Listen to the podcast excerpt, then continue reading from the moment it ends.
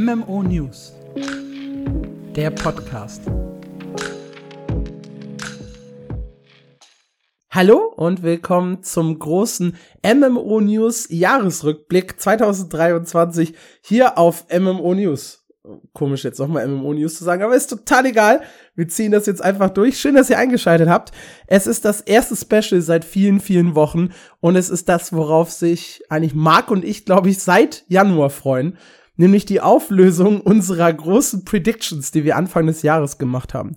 Für die, die den Podcast nicht gehört haben, es könnte sich lohnen, nochmal ganz zurückzuschauen in unser allererstes Special. Da haben wir nämlich Voraussagen für 2023 getroffen, was äh, Releases von MMORPGs angeht, was Erfolge der Spiele angeht und auch so ein paar random Predictions aller wird noch ein Studio aufgekauft, welches Spiel wird sterben, wie läuft's für WoW dieses Jahr, New World hatten wir glaube ich drin, Lost Ark. Also ganz, ganz viel Kram, wo wir Voraussagen getroffen haben. Und heute werden wir das Ganze auflösen. Also wie gut waren wir mit unseren Predictions wirklich? Und wir werden auch so ein bisschen generell auf das Jahr schauen. Wir orientieren uns da an ja, dem Podcast, den wir Anfang des Jahres gemacht haben, was die Reihenfolge angeht, werden aber, glaube ich, sehr, sehr viel dazwischen noch erzählen und labern und so ein bisschen abschweifen. Mal gucken, wie lang die Folge dann tatsächlich wird. Ich bin sehr gespannt und begrüße erstmal natürlich, ihr habt ihn schon gehört, den lieben Marc. Hallöchen. Und du bist ja quasi unvorbereitet in diesem Podcast. Das ist ja wieder hier alles meine Arbeit gewesen, ja.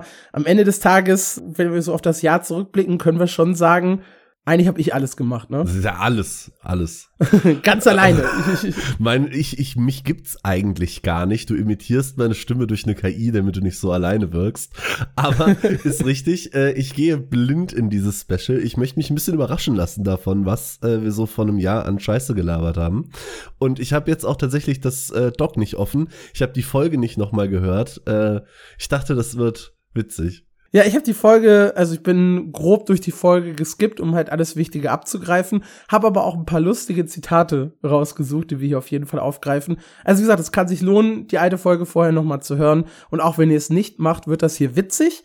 Und ihr bekommt auch, wie gesagt, noch ein paar extra Einblicke. Das heißt, wie gut geht's dem einen oder anderen MMORPG und auch, was haben wir eigentlich so das Jahr gespielt und erlebt. Und am Ende gibt's auch noch da freue ich mich besonders drauf. Einen Zahlenrückblick für MMO News. Das heißt, da kann ich mich einmal austoben, was Statistiken angeht. Ich habe da ja so einen kleinen Fetisch. ich ja. weiß nicht, ob das so schon durchgedrungen ist, aber er, er liebt Zahlen. Zahlen. Er liebt Zahlen und er hat dazu noch sehr wenig geschlafen. Also schauen wir mal, wie das am Ende wird. Da auch der kleine Hinweis, wir nehmen die Folge jetzt ein paar Wochen eher auf. Das heißt, wenn jetzt irgendwie kurz vor Weihnachten noch ein Spiel abgeschaltet wird oder doch noch released wird, dann ist das hier logischerweise nicht drin. Aber wir, ja, wollten halt nicht die Feiertage nutzen, um irgendwie aufzunehmen, sondern tatsächlich mal ein bisschen zu entspannen. Immerhin habt ihr ja wirklich 53 Folgen von uns dieses Jahr bekommen. Das muss dann auch reichen. Wir sind ganz schön krass. Angeht. Ja, ne? Können wir auch feiern. Eigentlich können wir den Jahresrückblick auch nutzen, um uns so ein bisschen zu feiern. Ne? Ja, wir machen Weil den Krempel jetzt schon sind. seit einem Jahr, was eigentlich so ein bisschen aus einer Schnapsidee entstanden ist. Ja, aber wir hatten einfach Bock. Ja, aber, aber tatsächlich war unser ursprüngliches Ding ja nicht mehr als, ey, lass mal einen Podcast machen. Ja, das stimmt. Und ich habe dann versucht, irgendwie ein Konzept zu entwickeln, das zeitlich geht, mit einer Folge, die alle zwei Wochen erscheint. Und wir haben nicht ein einziges Mal den Zwei-Wochen-Rhythmus gebraucht. Ja, das ist richtig.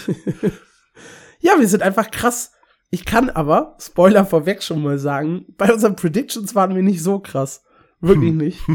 Also das wird, das wird jetzt richtig, richtig bitter für uns. Richtiger Expertentalk quasi, mhm. nur andersrum. Welche der acht angekündigten MMORPGs erscheint wirklich? Das war unsere allererste Frage, die wir gestellt haben. Und wir beginnen mit Throne and Liberty. Und bei Throne and Liberty sagte der liebe Mark, ja, das kommt, aber es kommt nicht mehr in der ersten Hälfte 2023, sondern eher Ende des Jahres. Jetzt muss man dir zugute halten, lieber Marc. In Korea kommt es ja tatsächlich Ende des Jahres. Ja. Das ja. heißt, äh, ich war kurz davor, dir dafür einen halben Punkt zu geben. Nein, ich gebe dir den halben Punkt, habe ich hier auch stehen. Also du hast einen halben Punkt für die Prediction bekommen, dass du Ende 2023 vorhergesagt hast, was ja für die Korea-Version tatsächlich stimmt, nur halt nicht für unsere. Es klingt total verrückt, dass das mal für die erste Hälfte 23 angekündigt war eigentlich. Ja. Und äh, jetzt kommen wir zu dem ganz traurigen Part. Und der liebe Alex sagt, ich zitiere, großes Ja. Und äh, ich gehe sogar davon aus, dass es es in der ersten Hälfte schafft. Schade, Alex. Du Ja. warst ganz nah dran an dem, an dem Ergebnis. Aber du kannst vielleicht das gleiche noch mal für 24 sagen und dann stimmt's.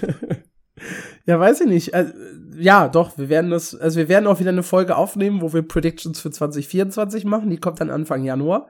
Und da wird Throne Liberty auch wieder drin sein. Ebenso wie unser Spiel Nummer zwei in der Liste, Blue Protocol. Da sagt ein gewisser Mark, ja, das kommt. Und ein gewisser Alex sagte auch, ja, das kommt. Hier übrigens in einer leicht vertauschten Rolle. Du hast nämlich gesagt, ja, das kommt äh, wahrscheinlich relativ zeitnah, nachdem es in Japan erschienen ist. Und ich habe gesagt, ja, Amazon wird mit Lokalisierung und so weiter brauchen. Aber weil es im Mai ja schon in Japan erscheint, kommt es bei uns noch Ende des Jahres, habe ich gesagt.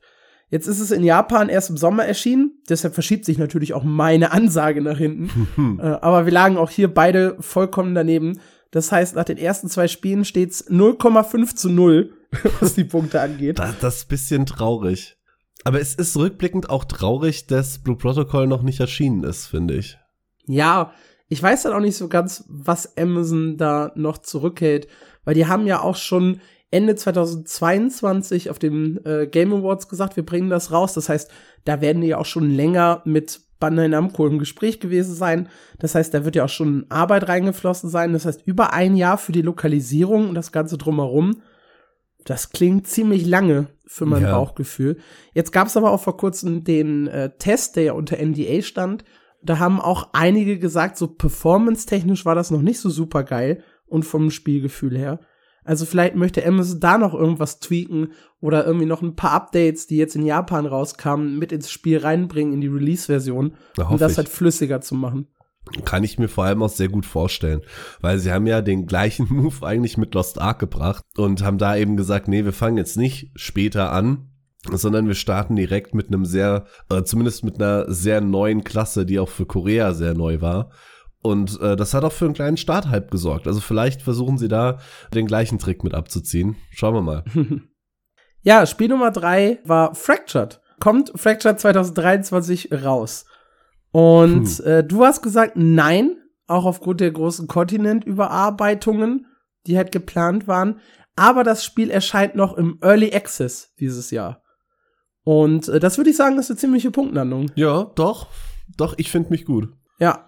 Und ich habe gesagt, nee, das erscheint nicht, aber einfach nur, damit wir uns irgendwo mal unterscheiden. Und ich zitiere, um den Punkt zu verschenken, äh, sage ich ja.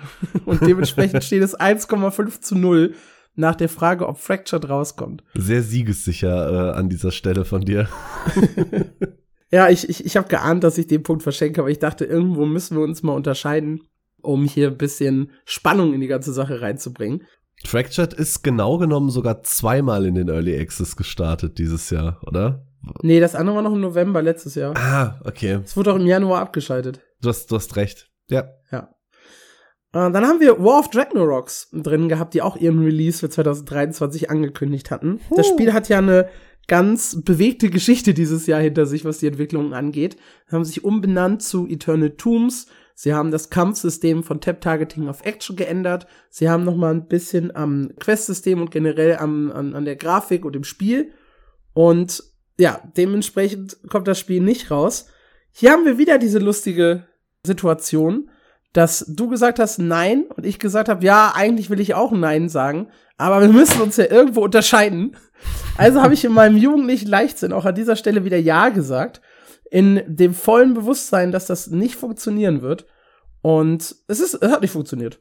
Dementsprechend äh, steht es hier jetzt solide 2,5 zu 0. Aber es ist ein bisschen enttäuschend, dass ich die zwei Punkte habe, nur weil du gesagt hast, ja komm, scheiß drauf. Weil, sind wir mal ganz ehrlich, das waren sehr, sehr obvious Punkte. Also hat wirklich einer von uns, nee, also nicht nur einer von uns, aber hat irgendjemand damit gerechnet, dass War of Ragnaroks letztes, äh, dieses Jahr noch rauskommt? Na, ich hätte mir halt gern, ich habe halt auch gesagt, wenigstens im Early Access, ich hätte da gern die 0,5 Punkte gehabt, die du quasi auch bei Throne of Liberty hattest. Auf die Mhm. habe ich halt so ein bisschen gepokert, einen, einen Early Access oder sowas. Aber auch das haben wir nicht. Immerhin läuft ein Alpha-Test jetzt zu Eternal Tubes. Das heißt, die Leute können tatsächlich noch spielen 2023. Ja. Aber wir haben auch im Podcast bei Fractured festgelegt, Early Access zählt nicht als Release. Und dementsprechend kein Punkt für mich. Release in Korea zählt als ein halber Punkt, haben wir auch schon gerade gelernt. also. ja, das ist aber nur, weil du so geil predicted hast. Das, äh, okay. äh, den muss ich ja. dir einfach geben. Ja, Mad World ist das nächste Spiel auf unserer Liste gewesen. Äh, auch ein sehr, sehr kurioser Titel. Endlich mal wieder ein Browser-Game. Ich weiß nicht, ob das irgendjemand je gesagt hat. aber ich fand's äh, ganz cool, nicht einen extra Client runterladen zu müssen. Das ist so ein, ihr habt wahrscheinlich unsere Podcasts dazu gehört und wenn nicht, das ist so ein äh, düsteres, sehr, ja, eigensinniges MMORPG mit einer ganz eigenen Grafik, ganz verrückten Monstern, einem sehr, sehr eigenen Spielsystem. Hinten raus sehr, sehr grindy, ein bisschen PvP-ig. Ich fand's ganz cool. Ich mochte die Atmosphäre. Marc war auch total interessiert in dem Podcast. Ich weiß nicht, ob er das nur vorgetäuscht hat, aber da hat er doch gesagt, ja, die Grafikstil, das interessiert mich total, da werde ich auf jeden Fall reinspielen. Ich meine mich zu erinnern, dass du da nie reingespielt hast. Nee, tatsächlich leider nicht, aber so getan habe ich nicht. Also ich finde das immer noch interessant. Ich finde auch den Grafikstil cool und ich mag die Idee.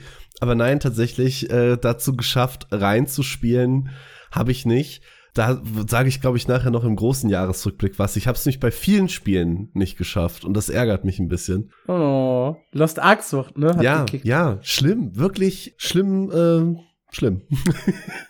ja, wir haben beide an der Stelle ja gesagt, weil äh, Soft, die Entwickler hatten den Release auch schon von 2021 auf 22 auf 23 verschoben, aber die Tests hatten sich jetzt so gestaffelt, dass wir eigentlich sehr, sehr sicher waren, dass das im Mai kommt und es ist auch pünktlich im Mai rausgekommen. Dementsprechend 3,5 zu 1. Wir sind immer noch im gleichen Abstand, aber yay, ich habe einen Punkt. Du hast einen Punkt. Endlich. Uh. Und tatsächlich hole ich jetzt einen Punkt auf, denn das nächste Spiel trägt den Namen Chain Monsters. Und Chain Monsters war ein, ja, Pokémon Rip-Off so ein bisschen im MMORPG-Stil. Und das sah auf dem Papier, also klar auf dem Papier gut, sah in den Trailer gar nicht so schlecht aus. Das große Problem, was ich von Anfang an gesehen habe, war NFTs. Da waren die ganz, ganz scharf drauf und haben ganz, ganz viel damit reingeworfen. Nichtsdestotrotz wollten wir beide das ausprobieren und anspielen. Und es gab eine ganz kurze Early Access Phase. Und in dieser Early Access Phase hat das Spiel anscheinend nicht überzeugt. Inzwischen ist es, ich zitiere, äh, die Development is on hold und alle Server sind erstmal hm. closed. Äh, wir speichern aber alles, was ihr gemacht habt und wenn wir irgendwann noch mal zurückkommen, dann habt ihr euren Progress behalten. Ich habe die Early Access Phase davon nicht mal mitbekommen, glaube ich. Nee, das war so schnell vorbei. Und es ist auch ganz witzig, was die schreiben. Die sagen nämlich hier, äh, wir hatten einen großen NFT-Sale 2020 und 2021. Das hat uns halt liquide gehalten, aber irgendwie ist das ganze System jetzt zusammengebrochen und wir verdienen kein Geld mehr. Komisch. Ja. Wie konnte das passieren? Eine neue Kryptowährung ist zusammengebrochen. Ganz krasse News. Ja, der äh, Chef schreibt dann irgendwie, seit 2017 war halt Chain Monsters mein Leben und es tut mir total weh, dass das nicht funktioniert hat. Ich meine, die waren auch deutsch oder zumindest europäisch. Und doch, Maximilian Weber heißt der Kerl. War deutsch. Ihr könnt mich mal einladen, wenn ihr Bock hat auf einen Podcast. Einfach mal so über, über Chain Monsters quatschen. Fände ich sehr, sehr spannend, was er sich auch bei NFTs und Co. gedacht hat. Boah, ob der Bock hat auf uns beiden krypto-bashende Bastarde, ich weiß es nicht. Aber ja, könnte man machen. Ich, ich finde das einfach generell spannend, mal so mit jemandem zu sprechen, der da halt deep drin ist. Ja. Aber nichtsdestotrotz, äh, ja, das Spiel ist jetzt erstmal on hold. Early Access wurde wieder abgeschaltet. Du hast ja deinem jugendlichen Leichtsinn gesagt, ja klar, erscheint Chain Monsters. Ja, äh, ich, ich wollte gesagt, ja auch nein. immer einen Punkt schenken. Das lieb von dir, ja. Und dementsprechend 3,5 zu 2. Ich, äh, ich komme, ich, ich komme ich komm ran. Ich schaff das. Ich drück dir die Daumen. Nee, eigentlich nicht. Wie geht's weiter? Odin Valhalla Rising ei, ei, ei. ist der nächste ja. Punkt. Das Spiel ist 2022 in Korea erschienen, war ein Riesenerfolg. Ich glaube, das hat 11 Millionen irgendwie in den ersten zwei Tagen eingespielt, 11 Millionen Dollar wenn ich das richtig in Erinnerung habe. Ja, so um den Dreh. Es war auf jeden Fall riesengroß, obwohl es gar nicht so geil aussah. Es sieht nicht geil aus, es spielt sich komplett selber, auch wenn es halt eine PC-Version hat, ist es halt eigentlich ein Mobile-Game. Und ganz ehrlich, die wollten so krass auf diesen Wikinger-Odin-Hype aufspringen, aber es sah halt null danach aus. Hm. Und bis auf die Namen und ja, so ein paar Charaktere, die sie versucht haben reinzubringen, hatte das auch mit der Spielwelt überhaupt oder mit der Welt äh, von den Wikingern und Odin und so weiter gar nichts zu tun. Was man ja ein bisschen hätte ahnen können bei einem Titel aus Korea, der für Smartphone kommt. Kakao Games, ne? Äh. naja. Mark sagt eine coole Prediction hier an der Stelle. Nein, es kommt dieses Jahr nicht. Und ich sage sogar, es kommt gar nicht mehr zu uns. Das war deine Ansage. Mhm. Und du hast ja tatsächlich recht, Odin ist dieses Jahr nicht erschienen. Und irgendwie ist es komisch, dass Kakao Games den Launch, der mal für 2022 geplant war, äh, nee, für, doch für Anfang 2022 geplant war, dann Ende 22, dann Anfang 23, dann Ende 23 immer weiter verschiebt, obwohl das ja wirklich komplett fertig ist. Ich habe inzwischen auch das Gefühl, das wird äh, nie mehr zu uns kommen. War eine gute, gute Ansage von dir. Ja, weil du hast es gerade schon gesagt, das Spiel ist ja fertig. Also ja. so viel Lokalisierung traue ich einem eigentlich äh, sich selbst spielenden Smartphone-Spiel auch nicht zu. Also ist es irgendwo eine strategische Entscheidung, wann das kommt oder eben, dass es noch nicht kommt. Und ich glaube, man hat diesen Release-Hype, der zumindest so ein bisschen auch zu uns geschwappt ist, zumindest in der Nische drin, äh, verpasst. Und ich glaube nicht, mhm. dass es sich jetzt noch lohnt, das nachzuschieben. Weil, wie wir haben gerade schon gesagt, so ein geiles Spiel war es nicht. Äh, vielleicht passt da auch ganz spannend eine andere News mit rein, die ich jetzt schon ein bisschen vorziehe, die ich weiter unten im Dokument geschrieben habe. Moonlight, äh, Moonlight Sculptor. Das ist auch ein Mobile Game von Kakao Games. Ging eher so in die niedliche Spalte und wollte eben so ein bisschen mit Story punkten, weswegen das auch sehr, sehr stark durchlokalisiert wurde. Und hatte halt auch Autoplay drin. Erschien 2021, glaube ich, bei uns, also kurz vor Odin und wird halt jetzt bei uns abgeschaltet. In Korea läuft's weiter, aber bei uns nicht, weil es hier einfach die Leute nicht begeistern konnte als reines Mobile MMORPG. Und wenn Kakao Games so ein Mobile-Ding abschaltet, haben die vielleicht für sich realisiert, der Aufwand, Odin hier hinzubringen, lohnt sich wahrscheinlich gar nicht, wenn mhm. sie das dann auch wieder nach ein oder zwei Jahren abschalten. Ich stelle mir gerade Autoplay und Story-Fokus so abstrus vor, das irgendwie zusammenzupacken. Ich meine, stell dir vor, klar, Mobile Game sitzt gerade irgendwie auf dem Klo, zockst fünf Minuten oder guckst dem Spiel beim Zocken zu, dann legst du es kurz hin, um dir den äh, Po abzuwischen und dann hast du einen Key-Story-Moment verpasst. Schade. So. Ich, glaube aber, das ist nicht automatisch durch die Dialoge gesprungen. Oh, Anders okay. als du das jetzt zum Beispiel bei Bless Global zuletzt gesehen hast bei Entenburg. Ich habe das Video heute Morgen noch geschaut. Schön. Äh, ja, sehr, sehr gut. Ja, also Odin Valhalla Rising, du sagst, das kommt gar nicht mehr. Ich sage auf die Aussage, das kommt gar nicht mehr. Ja, das ist ein guter Punkt. Das würde ich auch sagen. Aber damit wir uns unterscheiden, sage ich trotzdem mal ja. Und dementsprechend fehlt mir hier wieder der eigentlich sichere Punkt. Das heißt, es steht 4,5 zu 2 bevor wir zum letzten Titel kommen der Liste, erscheint es oder erscheint es nicht. Und das ist Ion Classic. Und da waren wir beide uns ziemlich einig, jo, das kommt. Haben wir, haben wir recht gehabt. Haben wir recht gehabt, ja. Hatte ich auch verhältnismäßig äh, Spaß mit. Ich habe so, ich weiß gar nicht, acht oder neun Tage a ein bis zwei Stunden, um halt diese Seals Energie zu nutzen, äh, gespielt.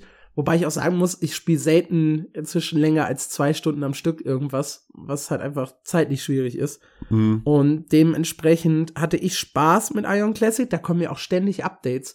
Noch äh, dieses Jahr kam, für uns wird kommen, ein Update mit neuen Dungeons. Dann in Korea wurde inzwischen schon die zweite komplett neue Klasse veröffentlicht für Ion Classic. Da läuft's auch echt gut für das Spiel. Also, wir werden, glaube ich, noch eine Weile was von Ion Classic hören. Ja, denke ich auch. Zumal scheinbar haben sich die Leute ja damit abgefunden, dass die Monetarisierung mit dieser Seals Energy unfassbar frech ist, was ich immer noch nicht verstehen kann. Aber wenn es für die funktioniert, mein Gott, viel, viel Spaß. Ich bleibe halt dabei, dass es so ähnlich ist wie mit äh, SWTOR Free-to-Play äh, Rift Free-to-Play und Co. Ich brauche halt, um das Spiel komplett genießen zu können, ein Abo. Und das zahle ich dann halt. Und wenn ich nur ein Gelegenheitsspieler bin, der halt nur ein, zwei Mal die Woche reinschaut, dann kann ich es halt auch spielen, ohne dass ich das Abo habe. Ja. Deswegen funktioniert das Spiel für mich ganz okay. Ja, und dann haben wir uns diese lustigen Fragen gestellt. Werden Blue Protocol und Throne Liberty ein Erfolg oder nicht? Das können wir uns jetzt an dieser Stelle relativ sparen, darauf eine Antwort zu geben.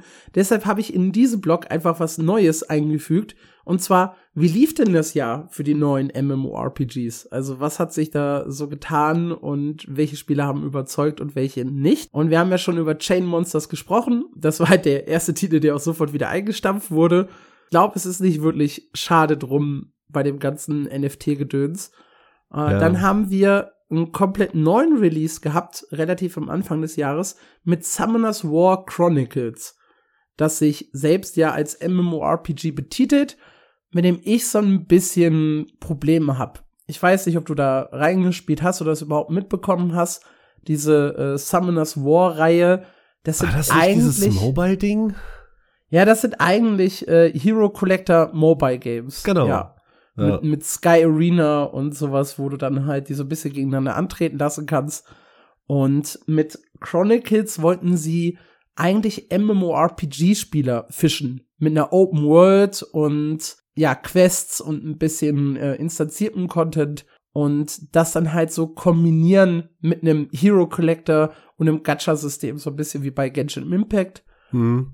Und es hat relativ gut zum Start funktioniert, was die Spielerzahlen angeht. Also es hat den Steam-Release äh, und den Release auf, den, auf dem Smartphone. Und insgesamt gaben die via Pressemitteilung bekannt, dass sie über eine Million aktive Spieler an einem einzigen Tag verzeichnen konnten. Das war ihr, ihr großer Peak. Und da haben die natürlich gesagt, hui, eine Million ja. aktive Spieler, da muss ich halt auch mal reingucken. Und hab dann das Ganze auch angespielt und zitiere einfach mal so ein bisschen aus meinem Anspielbericht dieses Jahr, weil ich wirklich wenig Erinnerungen an das Ganze habe. das ist schon äh, mal ein kleiner Spoiler quasi, wenn du kaum Erinnerungen hast. Ja, du hast äh, zu Beginn die Wahl aus drei Charakteren, äh, Cleve, Uriba und Kina. Einmal ein Tank, einmal äh, Fernkampf-DD und einmal eine Heilerin. Und da kann man noch ein bisschen am Aussehen drehen, allerdings nicht so richtig viel. Also die Charaktere behalten so grob ihren Stil bei. Haarfarben und Haare kann man so ein bisschen verändern aber im Grunde laufen die Klone von denselben drei Charakteren rum.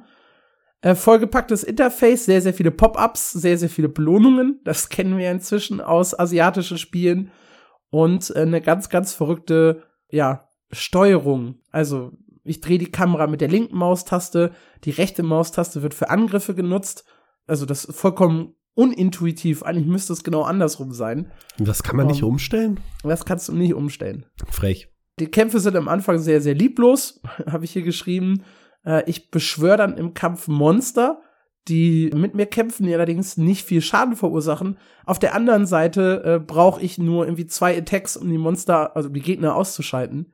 Und ja, man merkt halt, dass es eigentlich eine Firma, die rundenbasierte Kämpfe immer hatte und jetzt zum ersten Mal halt versucht hat, so ein bisschen MMORPG, Tap-Targeting Wobei es so ein Mix aus Tap-Targeting und Action-Kampfsystem so mit reinzubringen. Du meinst, man merkt nicht, dass es äh, nicht Nintendo ist? Nee, man merkt, äh, dass es keine Ahnung was ist. Also ich, ich kann das überhaupt nicht beschreiben. Es war, fühlte sich einfach überhaupt nicht gut an. Ab Level 5 schaltest du Auto-Questing frei. Yay. Und ein bisschen später Autokämpfe. Das heißt, ich muss jetzt gar nichts mehr machen. Das heißt, in den Anfangsminuten wirkt's noch so, als wär's nicht unbedingt ein Mobile Autoplay Game. Und am Ende ist es das schon. Das Monster sammeln ist halt ganz cool, die du beschwören kannst. Da hat's halt so Hero Collector Vibes. Und ja, hinten raus gibt's zwar Dungeons und PvP, aber ja, so richtig weit habe ich es nicht geschafft. Ich glaube, ich bin, hier steht's nach sechs Spielstunden, äh, bin ich raus aus dem Ganzen gewesen. Das klingt Was hart enttäuschend. Auch nervig fand, es gab automatisierte Belohnungen für den täglichen und monatlichen Login, tägliche Spielzeit für 5, 15, 30 und 60 Minuten und dann alle weiteren 60 Minuten. Dann tauchten saisonale Events, Achievements, ein zweites Achievement-System, Level-Up-Belohnung, Account-Level-Up-Belohnung, äh, tägliche Herausforderungen und zwei Battle-Passe jeweils kostenlos und kostenpflichtig. Das heißt, du hast irgendwie zehn Systeme, die ständig dir Belohnungen geben, was mich unheimlich aufregt mit diesen Pop-Ups. Boah, das fand ich in Perfect New World so schlimm, also zumindest in der Beta. So, Mhm. hier ist ein Achievement, äh, hast du gerade abgeschlossen für 40.000 Silber. Cool, danke. Hey, hier ist ein Achievement, dass du jetzt 40.000 Silber hast. Hey, hier ist ein Achievement, dass du jetzt drei Achievements hast. What the fuck? Ja, die übertreiben manchmal, was das angeht. Ich weiß nicht, welchen, ob die, ob die in Korea manchmal Probleme mit Dopaminhaushalt haben und da einfach mehr davon brauchen, aber ich kann diese ständigen Belohnungen auch nicht ab. Nee, schlimm. 73% positive Reviews zu Release hatte das Spiel auf Steam. In einem Peak auch von über 30.000 gleichzeitigen Spielern. Ich äh, bin natürlich super vorbereitet und werde jetzt nicht äh, kurz googeln, wie der aktuelle Bewertungsstand aussieht, sondern Natürlich das habe ich natürlich im Vorfeld gemacht. Oh, ich sehe aber immer noch, es scheint äh, relativ positiv zu sein. 69% in den letzten 30 Tagen und 78 noch insgesamt. Größtenteils Dieses Summoners positiv. War Franchise ist aber auch einfach echt groß, ne? Also Ja, die haben total. auch eine sehr stabile Fanbase tatsächlich. Ja, nichtsdestotrotz, ich fand Chronicles deutlich schlechter als Sky Arena. Das habe ich mal gespielt. Das passt für mich halt einfach besser zu den rundenbasiertes Kampfsystem, eher Hero Collector, eben nicht dieses MMORPG-Feeling, was man irgendwie versucht hat aufzugreifen. Hm. Also es, ich brauche da irgendwie nicht so eine große offene Welt mit anderen Spielern, wenn ich so eine Art von Spiel spielen möchte. Ja, da bin ich wahrscheinlich bei dir. Ich habe selber nicht gespielt. Ich habe die Pressemitteilungen zwar mitgekriegt, aber ich dachte, ich habe mich damit auch gar nicht auseinandergesetzt, weil Summoners War war für mich einfach ein Mobile, äh, Mobile Pet Tame Whatever. Ich habe Ja. gar nicht gerafft, dass das ein MMORPG sein soll. Bin ich ehrlich. 38.000 hat es im All-Time-Peak auf Steam. 4.700 jetzt noch. Ja, das ist gar nicht so schlecht eigentlich. Nee, dafür, dass das halt hier nur Drittverwertung ist, weil Hauptfokus liegt halt auf Mobile, dann haben die den eigenen PC-Client und dann noch den Steam-Client. Also, ja, für Summoners War Chronicles läuft es, obwohl ich es nicht so richtig verstehen kann. Ja. Aber hey, wenn die Leute Spaß dran haben, warum nicht, ne? Ja, dann gab's dieses Jahr den Release von Bless Global. Ich weiß gar nicht, ob wir da so viel zu sagen müssen. Ein Autoplay-Spiel, wo ich ja jetzt auch gelernt habe, äh, dass sich der Charakter sogar automatisch erstellt, wenn man nicht schnell genug reagiert. Es questet automatisch. Es ist hinten raus, ja, eigentlich auch nicht sehr gut gemacht. Also Entenburg war sehr, sehr enttäuscht. Ich kann das voll verstehen. Und er hat ja das schöne Fazit, es, äh, er, äh, Bless Global hat es geschafft, dass NFTs nicht das Schlimmste an dem MMORPG sind. Und da ist eigentlich auch schon alles mit gesagt. Bless Global, ich habe da in mein Dokument geschrieben, Lull. Und damit Ja. lasse ich es dann auch. Ich frage mich halt, ist der ganze Bless-Franchise eigentlich nur ein Versuch, wie hart du was gegen die Wand fahren kannst und trotzdem spielt's noch irgendjemand? Weil ich Ich meine, frage mich, ob die was verdienen damit. Also, so Ja. wirklich.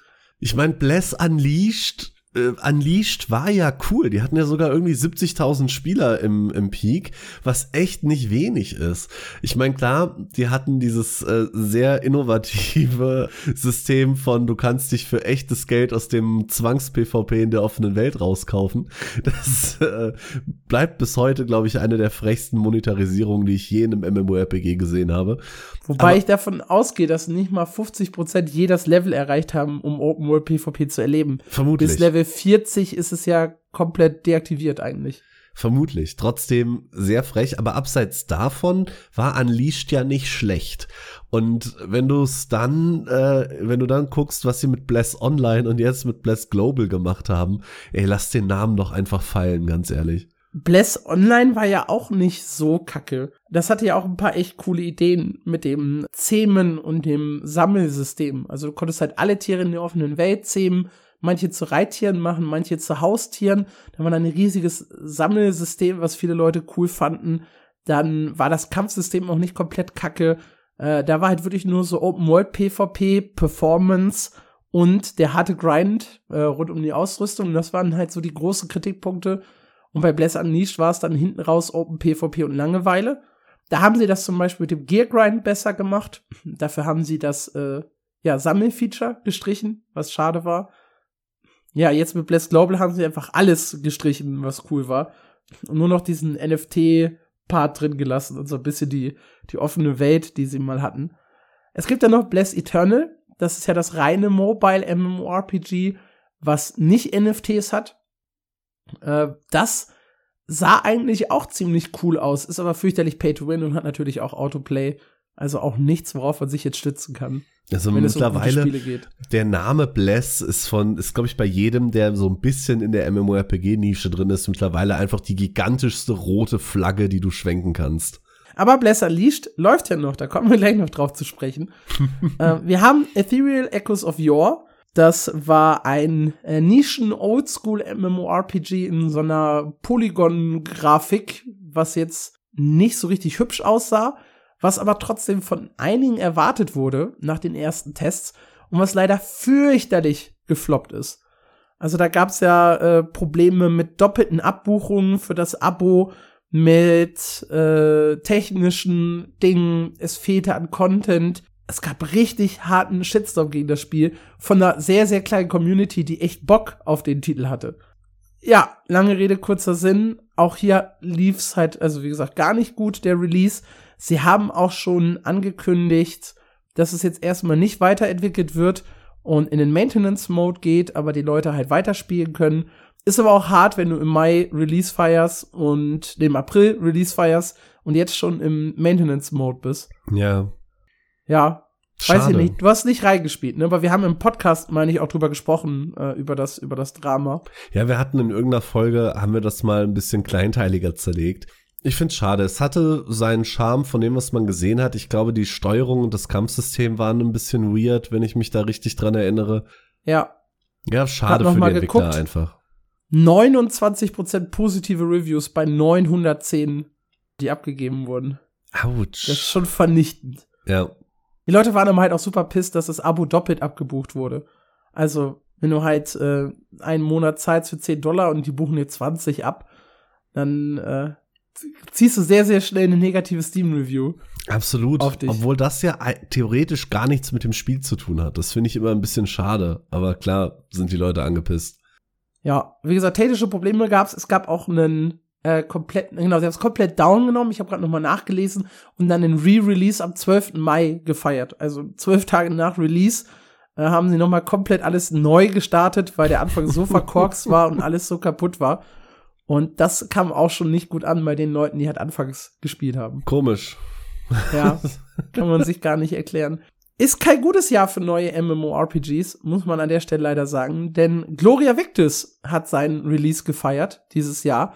Nach äh, vielen Jahren im Early Access haben sie jetzt gesagt, okay, wir sind bereit und wir feiern im Februar unseren Release auf Steam. In der Spitze äh, schauten 4175 Leute gleichzeitig in den Titel und es ging dann aber schnell wieder bergab und am Ende waren es unter 400 Spieler. Das ist etwa das, was sie auch vor dem Release hatten im Early Access.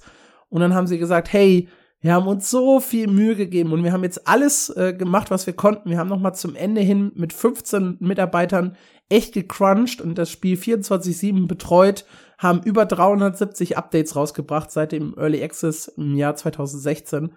Und äh, wir sind jetzt an dem Punkt angekommen, wo wir sagen, das Ganze refinanziert sich halt nur bedingt. Wir sind aber alle am Ende und wir werden am 31. Oktober die Server dicht machen. Also das Spiel ist bereits tot. Äh, Ich fand es sehr, sehr cool, weil es einen guten Ansatz hatte.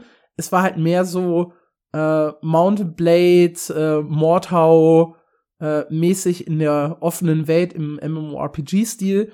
Also Action-Kampfsystem und du warst immer in einer gefährlichen Welt unterwegs, realistisches Mittelalter. Eigentlich musstest du dich mit anderen Leuten verbünden, ansonsten wurdest du einfach totgegangt.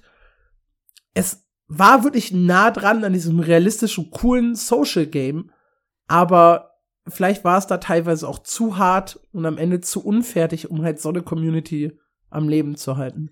Ich finde es halt auch schade, weil man hat gerade, ich glaube, da haben sie so auch so ein bisschen Hoffnung gezerrt aus äh, Kingdom Come Deliverance, die ja Mhm. quasi das gleiche als Solospiel probiert haben und das ging richtig gut, sogar besser als die Entwickler damals erwartet hatten, glaube ich.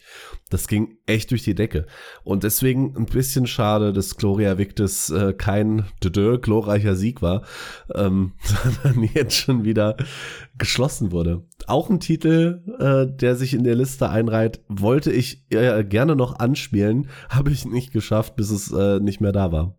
Äh, 71% positive Reviews, damit ist das Spiel untergegangen. Das ist, denke ich mal, auch ganz ordentlich. 2012 als Kickstarter-Projekt gestartet, äh, ja, seit 2016 im Early Access. Und es fehlte so ein bisschen der große Durchbruch, auch mit dem Release. Mir tut das für die Entwickler so leid. Guck mal, die machen da elf Jahre lang dran rum, um dann zu merken, ja, die Leute, die das spielen, finden es zwar geil, aber es sind einfach nicht genug. Das ist, glaube ich, eins der traurigsten Enden, die man so feiern kann.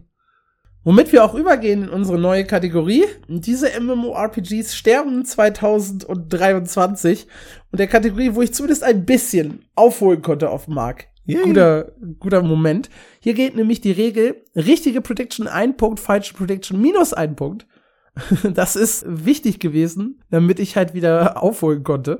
Wir haben beide zum Start gesagt, Bless Unleashed wird das Jahr nicht überleben. Scheiße. Und wir liegen beide falsch. Bless Unleashed ist immer noch da. Äh, die Mobile, äh, die Mobile, die Konsolenversion existiert tatsächlich nicht mehr. Also auf äh, PlayStation, auf Xbox wurde das Ganze eingestellt. Da haben sie aber auch äh, noch mal mit einem, ich glaube mit Bandai Namco war das zusammengearbeitet, um das umzusetzen. Und da ist halt der Vertrag ausgelaufen, weil die der Meinung waren, das lohnt sich nicht, das fortzusetzen. Aber auf äh, Steam läuft's noch. Und ich schaue auch gerade hier einmal nach, wie die aktuellen Charts sind. Äh, 794 ist der 24-Stunden-Peak, was die Spielerzahlen angeht, von ehemals 76.000, die oh. Im All-Time-Peak online waren. Das ist nur noch ein knappes Prozent.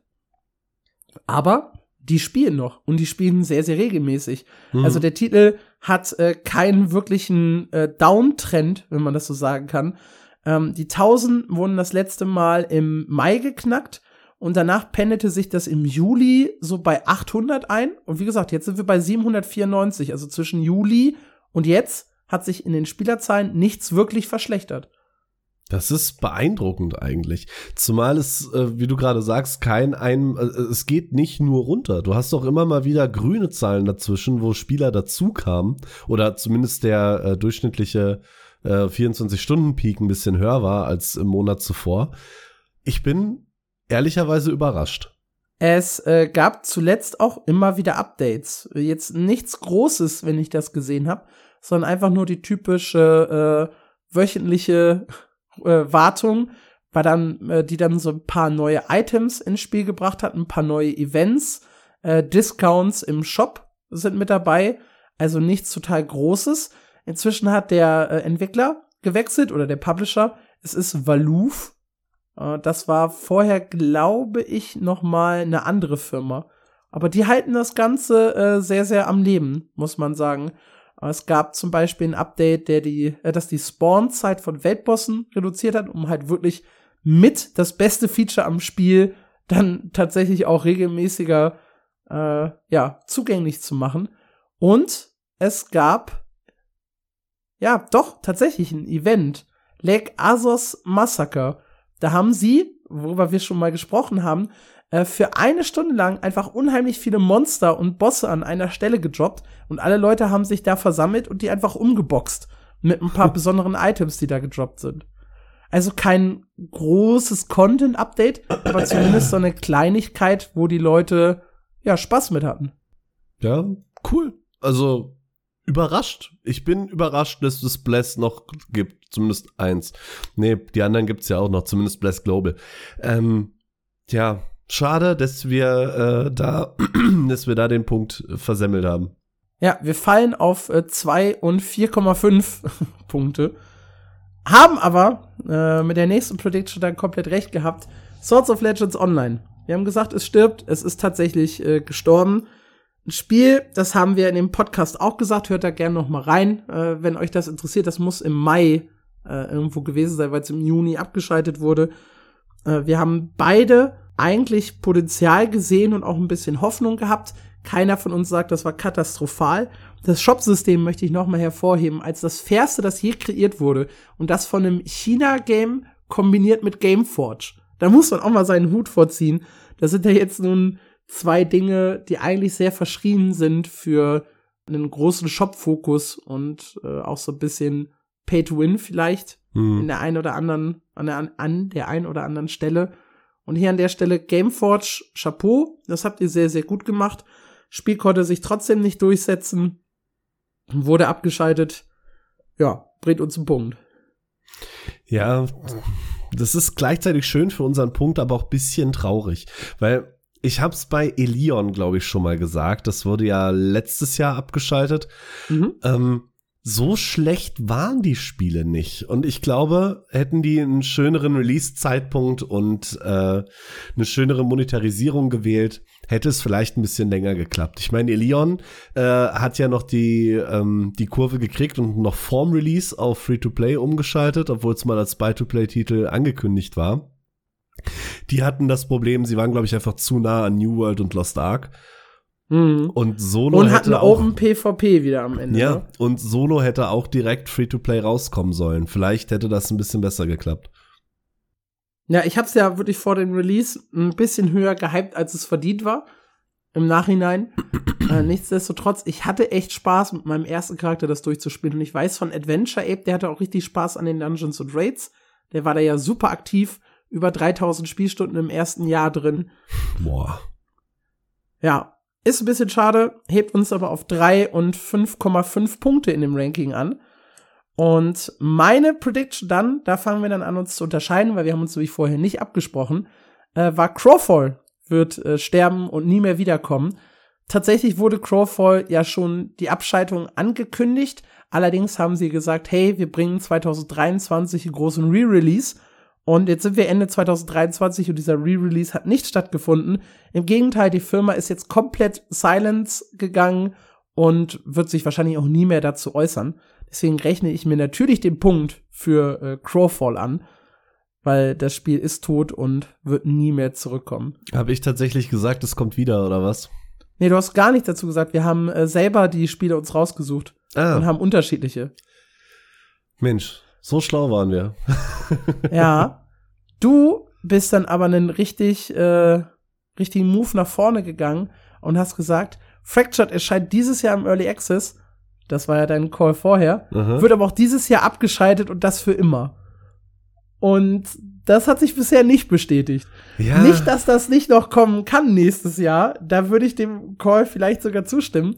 Aber für dieses Mal hast du da einen Punkt verschenkt, mein Freund. Ey, man muss dazu sagen, dass sie ja schon geplant hatten, äh, im Januar oder Februar wieder online zu gehen mit dem Early Access. Mhm. Und dass das sich jetzt in den November geschoben hat, macht meine Prediction natürlich ein bisschen äh, hinfällig. Ja, können wir so stehen lassen. ja, schade. 4 zu 4,5. Da habe ich ein bisschen äh, Boden gut gemacht. Wir haben dann beide noch einen Call gehabt. Wir haben lustigerweise auch wirklich beide vier Spiele genannt. Wir hätten ja auch zehn nennen können und ganz viele Minuspunkte sammeln. Es ist halt auch eine risky Kategorie, ne? Du willst doch nicht Ja. so viele Minuspunkte machen. Das stimmt. Ich habe Rift gesagt. Ich habe gesagt, doch, irgendwann wird es Zeit, dass Gamigo das abschaltet. Die haben ja dieses Jahr äh, tatsächlich, nee, sie hatten letztes Jahr doch angekündigt, zwei weitere MMORPGs dieses Jahr abzuschalten. Ich weiß gar nicht mehr, welche das waren. Das haben sie auch durchgezogen. Da habe ich mir gedacht, ja, wenn die schon letztes Jahr angekündigt haben, zwei Dinge abzuschalten, dann schalten die jetzt bestimmt noch mehr ab. Und irgendwann ist Rift ja auch mal tot. Ich habe auch in dem äh, Podcast erzählt, was zuletzt in Rift passiert ist. Sie haben nämlich 2000, Ende 2021 angekündigt, dass 2022 das erste neue Update mit wirklich neuem Content seit 2019 erscheinen wird. Und da habe ich gesagt, äh, das klingt erstmal sehr, sehr cool. Aber sie haben es das ganze Jahr nicht geschafft, diese, diesen Patch rauszubringen. Sie haben nicht mal eine komplette Ankündigung geschafft, was in diesem Patch drin ist. Und da habe ich gesagt, die Leute werden doch Anfang 2023 so pisst sein, dass sie ein ganzes Jahr auf ein Content-Update gewartet haben, das nicht mal äh, jetzt näher beschrieben wurde. 2023 wird das auch nicht kommen. Irgendwann müsst ihr doch so pisst sein, dass sie sagen, ich rühre dieses Spiel nicht mehr an, obwohl es gut ist. Und dann gehen die Spielerzahlen so hart in den Keller, dass Gamigo sagt, das war's, wir stoßen Rift ab. Es ist dieses Jahr noch nicht der Fall. Hier äh, sammle ich mir also wieder einen Minuspunkt. Rift läuft noch. Mark hat gesagt, Century Age of Ashes ist das nächste Spiel, das geht. Und du wirst vielleicht überrascht sein, weil du dich da gar nicht mehr dran erinnerst, dass du das gesagt hast. Ja. Äh, das Spiel läuft und hat noch äh, über 100 aktive Spieler auf Steam. Ich meine mich sogar zu erinnern, dass die erst im Sommer eine Konsolenversion gelauncht haben. Ja, noch dazu. korrekt. Ja. Ja, okay. Da ist mein Minuspunkt. Das heißt, wir enden die Kategorie, diese MMORPGs sterben, mit drei für mich zu 3,5 für dich. Du hast aufgeholt, immerhin. ja, was ist sonst noch dieses Jahr gestorben oder passiert? Äh, Cinderstone Online, wir haben vor ein paar Wochen im Podcast drüber gesprochen, er ist im Early Access gestartet, wurde jetzt im November abgeschaltet, hat einfach nicht die Spielerzahlen erreicht, die man sich erhofft hat. Dieses äh, bunte 2,5D Spiel, was ich immer so ein bisschen mit Arc Age verglichen habe aufgrund der Inhalte.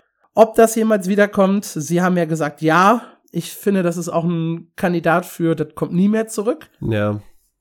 The Realm Online, ein ganz altes MMORPG, wurde abgeschaltet, ist jetzt wieder da unter einem neuen Publisher, also beides in einem Jahr. Allerdings müssen die Leute wieder komplett von vorne anfangen. Ich glaube, dass viele Leute bei einem Spiel, ich glaube aus dem Jahr 2004, was dann abgeschaltet wurde äh, und wieder neu anfangen müssen, nicht so wirklich Bock darauf haben. Nee, hätte ich auch nicht. Und dass das nicht wirklich lange überleben wird. Luminary Online, Rise of the Goon Zoo. Was? Habe ich nie gehört in meinem Leben. Es steht aber auf der Liste der äh, toten MMORPGs für dieses Jahr. Ist auch ein Titel aus den äh, 2000, also in den frühen 2000er Jahren, das jetzt abgeschaltet wurde. Habe ich nie gespielt. Noch nicht Keine mal Ahnung, gehört, was das ist. Tatsächlich. Nee, ich auch nicht. Aber ich hab's rausgesucht, ich habe wirklich so alles durchforstet, welche MMORPGs dieses Jahr gestorben sind, alle Seiten. Und das war mit dabei Luminary Online, Rise of the Goon Zoo. Krass, es gibt MMORPGs, äh, von denen wir nie gehört haben. ja, und dann haben wir Moonlight Sculptor, das habe ich ja gerade schon erwähnt, das Mobile MMORPG. Und sie haben Arcade Unchained äh, offiziell dieses Jahr beerdigt. Hm. Lul. um, ähm, das heißt, es gibt jetzt nur noch die, die klassischen Arcade-Server. Leute, die da mal Geld für gezahlt haben, wurden quasi komplett gescammt.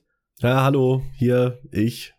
Das, das war wirklich, also diese ganze, ganze Arc Age Unchained Nummer war einfach unglaublich frech, nachdem da der Publisher gewechselt ist. Weil Unchained wurde ja unter der Prämisse verkauft, äh, kein Pay-to-Win, Buy-to-Play, ihr kauft es einmal und könnt für immer spielen. Und dann haben sie schon gesagt, ja, wir haben da jetzt nochmal drüber nachgedacht, fickt euch, das ist Pay-to-Play, bezahlt wenigstens monatlich. Nee, stopp, erst kam die nächste Erweiterung, die äh, für die normalen Arc Age-Spieler, das war noch unter Gamigo, die für die normalen Arcade-Spieler, wenn sie ein Abo bezahlen, halt mit drin ist. Und für die Arcade Unchained-Spieler war es so, ihr müsst das noch mal extra kaufen. Da war schon der erste kleine Aufschrei. Das war noch unter Gamigo. Und dann kam der Wechsel, äh, dass XL Games von Gamigo weg ist zu Kakao Games, von denen wurden die aufgekauft. und dann hat der Kakao das Publishing übernommen. Und dann kam das mit dem Arcade Unchained-Spieler müssen auch ein Abo abschließen. Ja, und das war, das war so bodenlos frech. Ich, ist aber eine meiner liebsten Stories, ähm, weil ich so lange dafür gekämpft habe, diesen Artikel schreiben zu dürfen. Der wurde mir ja irgendwie dreimal verboten, äh, bis dann der zuständige äh, Redaktionsleiter im Urlaub war und du mir gesagt hast, ja, dann mach halt endlich und hör auf zu nerven. Ist bis ja. heute einer meiner besten Artikel. ja, das äh, zählt noch bei den gestorbenen Spielen so ein bisschen mit dazu, weil die Server jetzt halt in die normalen gemerged wurden. Und dann haben wir zumindest diese kleine positive Story bei Project Gorgon, die wir auch schon letzte Woche im Podcast hatten. Also letzte Woche. Das darf ich jetzt gar nicht sagen. dann wisst ihr, wann wir die aufgenommen haben, die Folge. Die wir aber mal in dem Podcast Folge 26 besprochen haben. Und zwar, äh, dass die ja eigentlich vor dem Ausstehen auch so ein süßes Indie-MMORPG jetzt allerdings von der Community so stark unterstützt wurden, dass es noch mindestens einen großen Patch geben wird und sich nochmal überlegen, wie es danach weitergehen könnte und wie man das Ganze noch monetarisiert. Also hier hat die Community an einem Strang gezogen, um ein Spiel vor dem Tod zu bewahren. Sehr süß. Nächste Frage auf unserer Liste war, wird Dragonflight langfristig überzeugen? Das ist natürlich jetzt eine schwere Frage, ob wir sagen dürfen, äh, es ist jetzt schon langfristig am Ende des Jahres. Was wir aber sagen können, äh, Dragonflight kam sehr, sehr gut an über das Jahr verteilt. Ja. Und auch die Art und Weise, wie Blizzard äh, Content veröffentlicht hat, wurde sehr, sehr positiv gesehen. Also im Vergleich zu den Vorjahren haben sie mehr kleine Patches zwischendurch reingebracht, haben sehr, sehr früh eine Roadmap veröffentlicht mit allen wichtigen Inhalten und haben bis Ende November jetzt einen sehr, sehr guten Content-Rhythmus gehabt. Jetzt kam der Patch 10.2, jetzt kam der neueste Raid raus und da auch wieder ein World First Rennen. Und das alles war sehr, sehr gut. Uh, jetzt kommt halt so ein bisschen der kritische Punkt, gerade bei Dragonflight, mhm. nämlich der, ja, kon die Content-Dürre bis zum Release von The War Within, was dann äh, im Herbst 2024 stattfinden soll. Das heißt, wir haben jetzt so ein Dreivierteljahr vor uns, wo sie sich halt irgendwie mit Seasons und mit so einem kleinen Zwischenpatch, wo sie dann das Drachenfliegen überall freischalten und wo sie nochmal diese NPC-unterstützten Dungeons bringen, wo sie sich damit versuchen, so ein bisschen über das Dreivierteljahr zu retten. Und da wird sich dann wahrscheinlich nochmal so ein bisschen entscheiden, ob Dragonflight wirklich langfristig positiv in Erinnerung bleibt.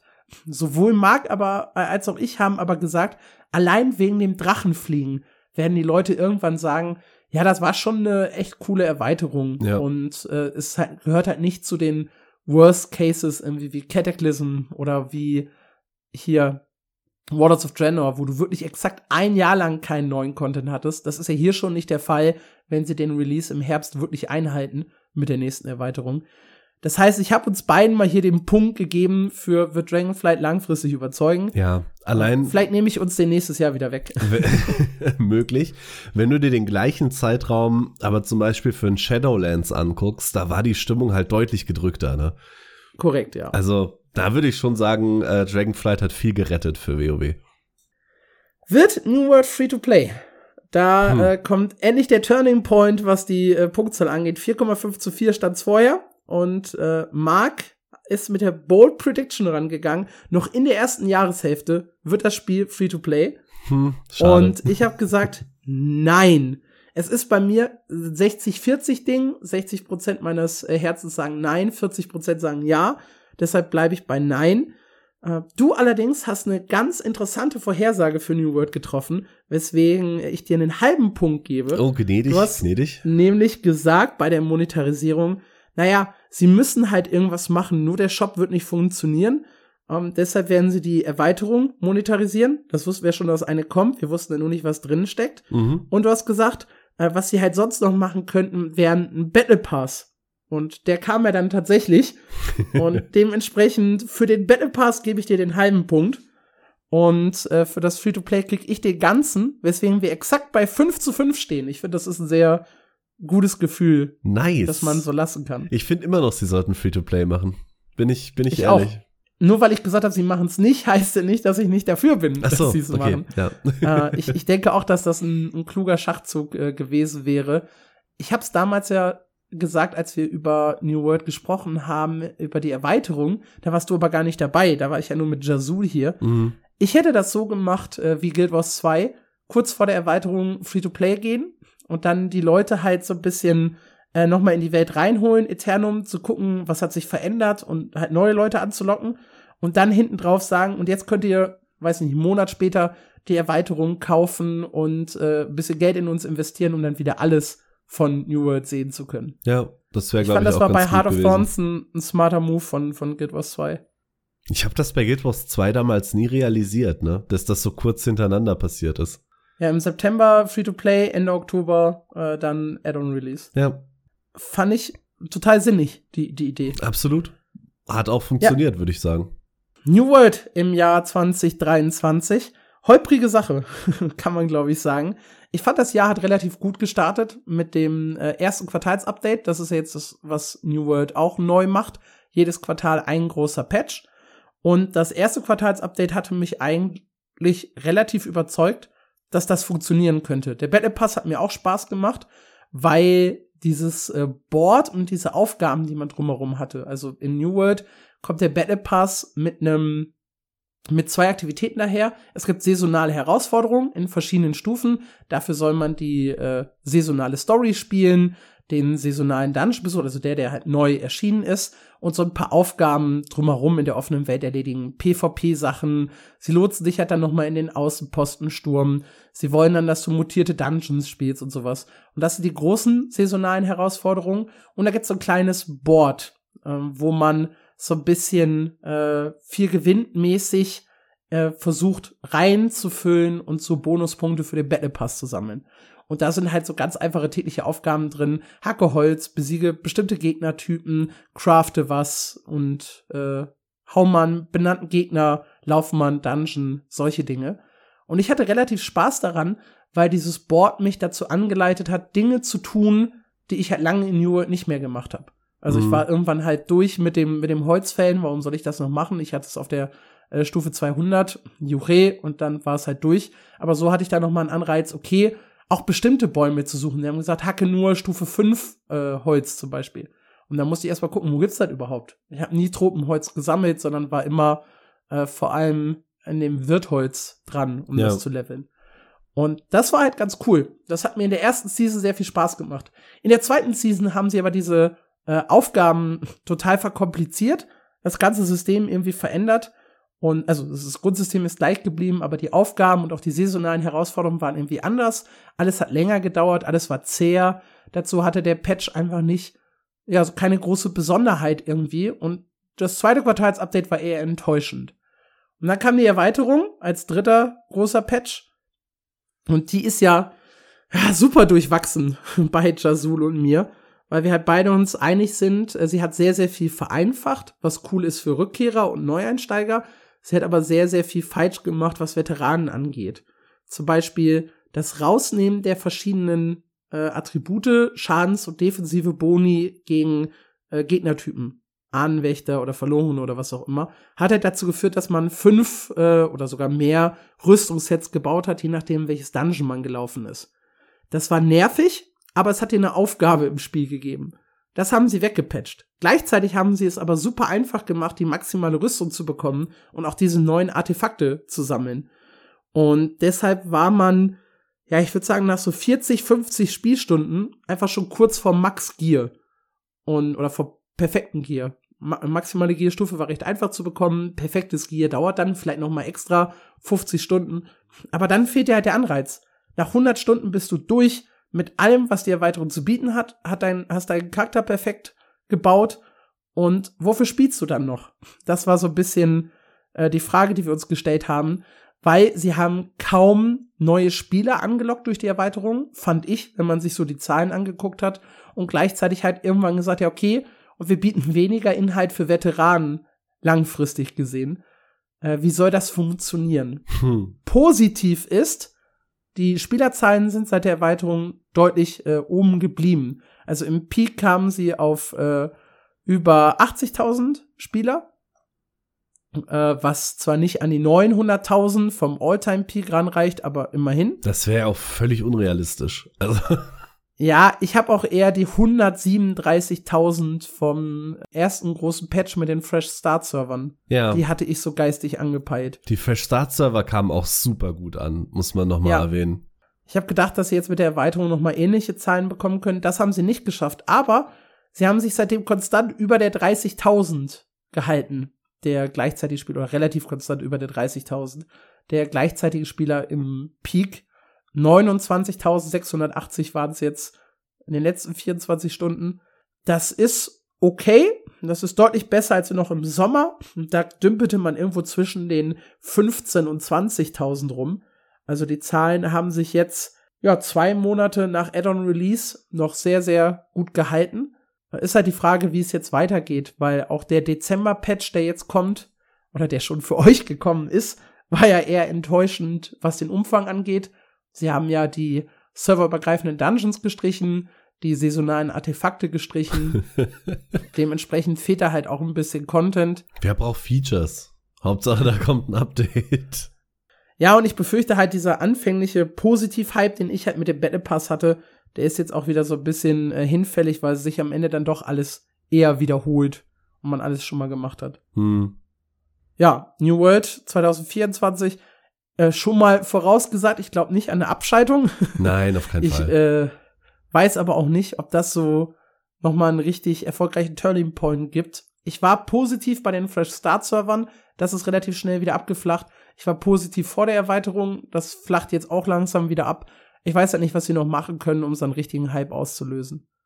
Ich denke, das wird jetzt vor sich, vor sich hin vegetieren mit seinen 30.000 Spielern, was ja durchaus keine schlechte Zahl ist. Also, Absolut, ja. Ja, das war der kurze Jahresrückblick von New World. Gehen wir weiter in unseren Predictions. Wird eines der MMO-Studios verkauft bzw. aufgekauft? Das äh, klingt jetzt irgendwie total out of place Ende 2023, aber das war ein heißes Ding 2022 mit dem Verkauf von Bungie, mit äh, dem Activision Blizzard äh, und Microsoft Deal. Da gab's echt in letzter Zeit viele Studios, die irgendwie verkauft wurden. Hm. Und wir haben halt geguckt, passiert das Ganze dieses Jahr nochmal? Welche Studios gibt's denn überhaupt noch, die aufgekauft werden könnten? Da haben wir sehr, sehr lange drüber debattiert. Weil, wenn wir ehrlich sind, äh, Square Enix, Final Fantasy unwahrscheinlich, dass die irgendwer aufkauft. Dann äh, Guild Wars 2 gehört schon NCSoft, ZeniMax wurde schon von Microsoft gekauft, also Bethesda, ESO. Das heißt, so richtig viel gab's auch gar nicht mehr. Deswegen haben wir beide gesagt, nein, kriegen beide einen Punkt, sind bei sechs. Aber jetzt in den letzten Wochen gab's dann tatsächlich noch mal ein paar News in der Richtung, nämlich die Embracer Group, die ja Oh, ganz viele wir- Spiele wir aufgekauft hat. lieben die Embracer Group. Ja, ist äh, jetzt so ein bisschen am struggeln. Und äh, was die gemacht haben, ist, die haben ganz viele Leute bei Cryptic rausgeworfen. Äh, Neverwinter Online und Star Trek Online. Und haben das Studio Cryptic äh, jetzt auch ein bisschen umstrukturiert, sodass sie zum Beispiel Star Trek Online äh, verschoben haben. Nein, sie haben beides, sie haben alle, sie haben alle Cryptic-Sachen verschoben in die, äh, in die Firma DK Games. DK Games gehört auch weiterhin der Embracer Group, aber ist halt, äh, ja, ich sag mal, ein bisschen anders strukturiert und hat halt schon äh, eine Führungsriege, weswegen du nicht unbedingt mehr so eine hohe Führungsriege bei Cryptic brauchst. Also die haben da, glaube ich, auch einen der eher höheren Chefs jetzt rausgeworfen. Und ja, das klingt halt so ein bisschen nach, wir ja, entfernen teure Entwickler, die bei Cryptic angestellt waren und haben hier so ein bisschen unsere Ramschfirma DK Games, wo wir äh, Entwickler haben, die bisher vor allem an Mobile-Spielen und Service-Games gearbeitet haben, die nicht so erfolgreich waren. Hm. Und die übernehmen jetzt mal dann künftig die Entwicklung von Neverwinter und Star Trek Online. Das klingt so ein bisschen nach Maintenance Mode, finde ich. Oder zumindest nach der äh, Einläutung davon. Was mich bei Embracer aber halt auch überhaupt nicht überrascht. Ja, und ich glaube, also wie gesagt, beim Thema Verkaufen, ne, die wollen auf jeden Fall verkaufen, aber offensichtlich nicht Cryptic, weil die haben sie jetzt einfach umintegriert in ihr Team. Aber sie wollen ja auch ein paar andere Sachen äh, tatsächlich noch abstoßen. Also da könnte es demnächst noch mal zu einem Kauf kommen. Auch ansonsten habe ich mir nämlich auch noch dazu geschrieben, war es kein so richtig gutes Jahr, ne, was Ja. äh, Layoffs und so weiter angeht. Eigentlich war es Ja. ein furchtbares Jahr. Ich glaube, die GameStar hatte sogar getitelt mit Warum die Spieleindustrie brennt. Also Mhm. da ist schon wirklich viel passiert. Bungie hatte ganz viele Entlassungen zuletzt. Da ist ja auch bei Destiny äh, jetzt stehen ja auch Verschiebungen an. Bei Epic gab es große Entlassungen. Take Two, Activision, Cryptic habe ich jetzt schon erwähnt. Äh, Dedelic hat komplett zugemacht nach dem äh, Gollum-Desaster. Ja. Also Die Epic, Ja. äh, die Epic-Nummer war ja auch so krass. Die haben ja Fall Guys äh, quasi eingesaugt und haben jetzt quasi alle entlassen, die das gemacht haben und machen es halt Mhm. mit einem eigenen kleineren Team weiter.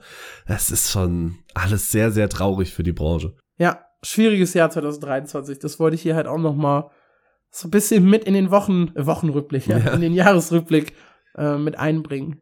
Ja, ich meine, offiziell haben wir äh, noch die äh, natürliche Übernahme von World of Warcraft an Microsoft. Das war zwar letztes Jahr schon äh, angekündigt, aber jetzt haben, glaube ich, auch äh, das hat jetzt auch das letzte Kartellamt zugestimmt. Die Nummer ist jetzt über Ja. die Bühne.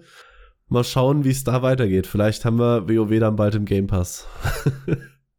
Mark hat die Prediction aufgestellt, äh, schließt Lost Ark 2023 komplett zu Korea auf. Und du hast gesagt, wir schaffen es ja maximal zwei Wochen Verzögerung in den Updates. Das war deine Ansage.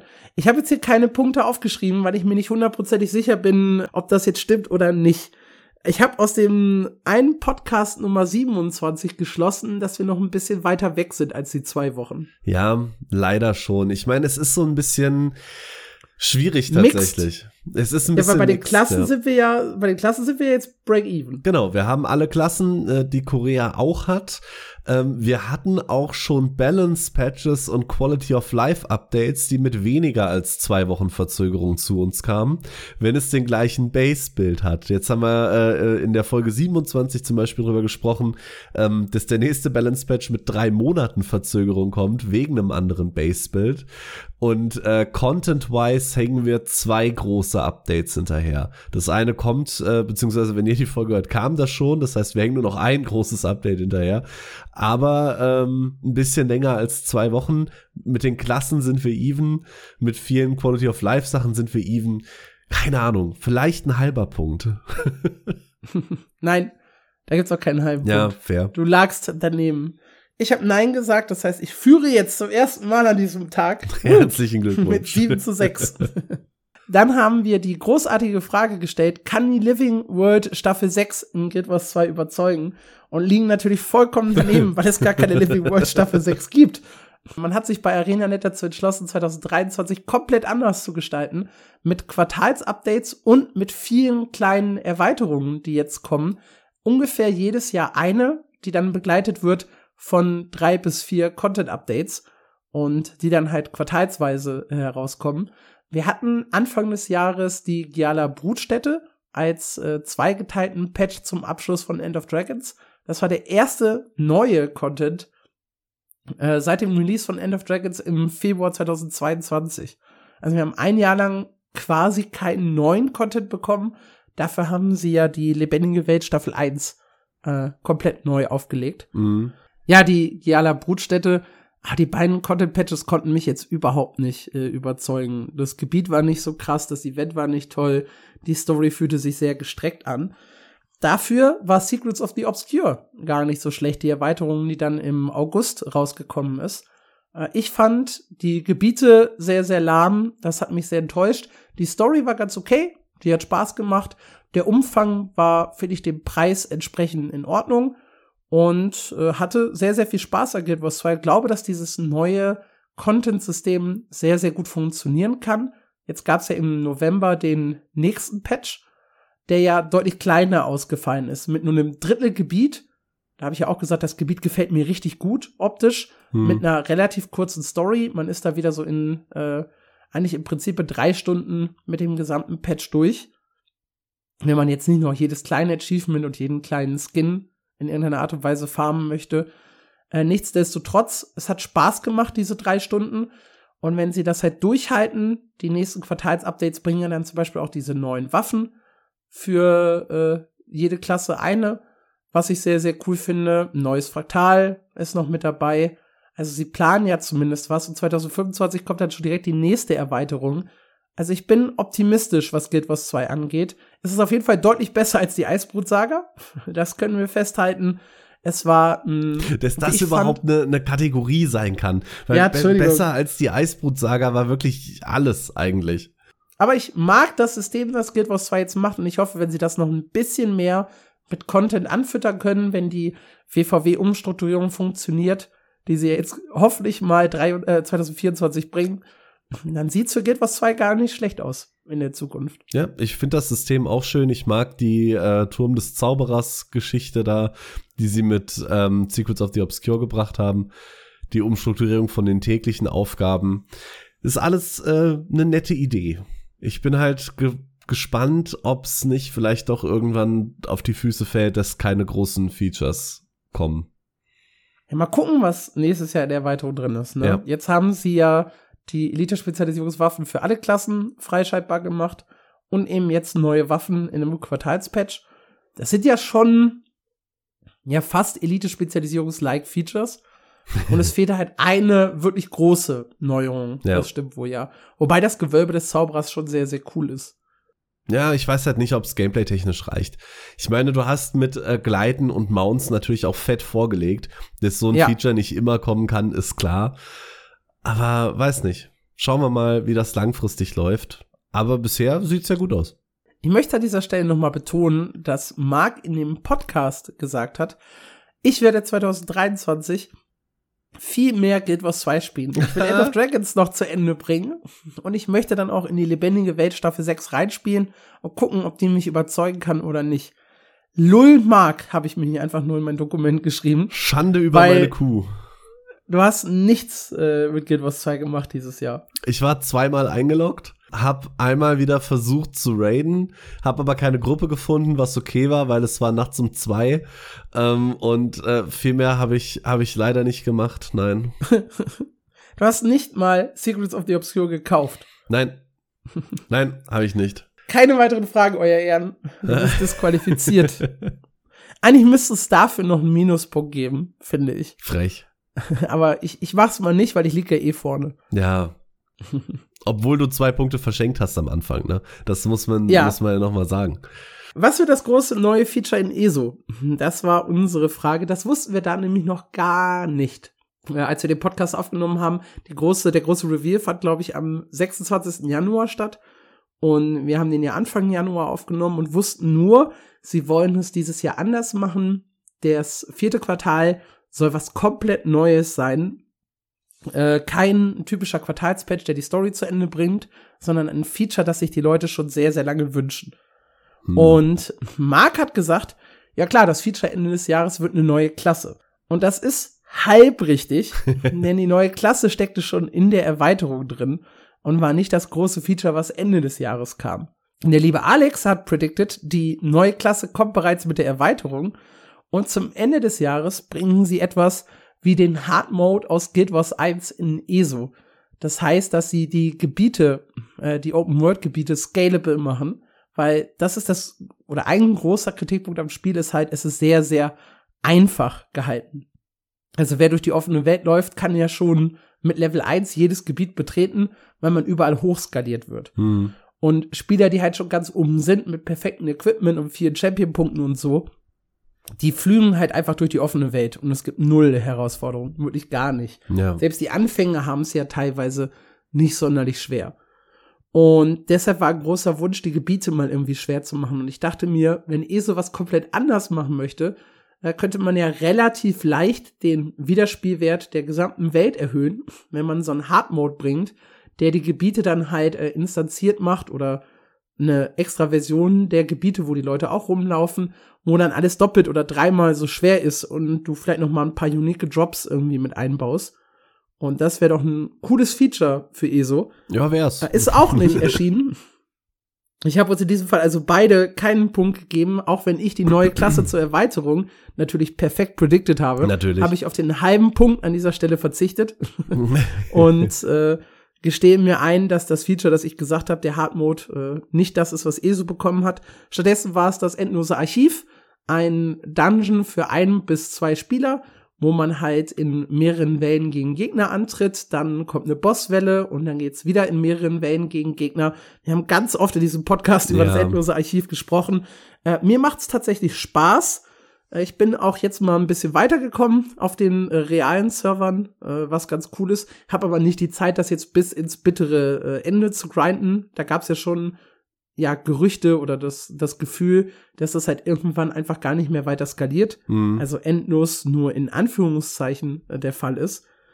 Äh, ESO generell 2023. Die Frage ist, an, äh, ist auch noch, das möchte ich einmal einwerfen, sie haben es ein bisschen übertrieben verkauft Anfang des Jahres, oder? Weil ist das endlose Archiv wirklich das Riesenfeature, worauf, viel, äh, worauf Spieler seit äh, Jahren gewartet haben?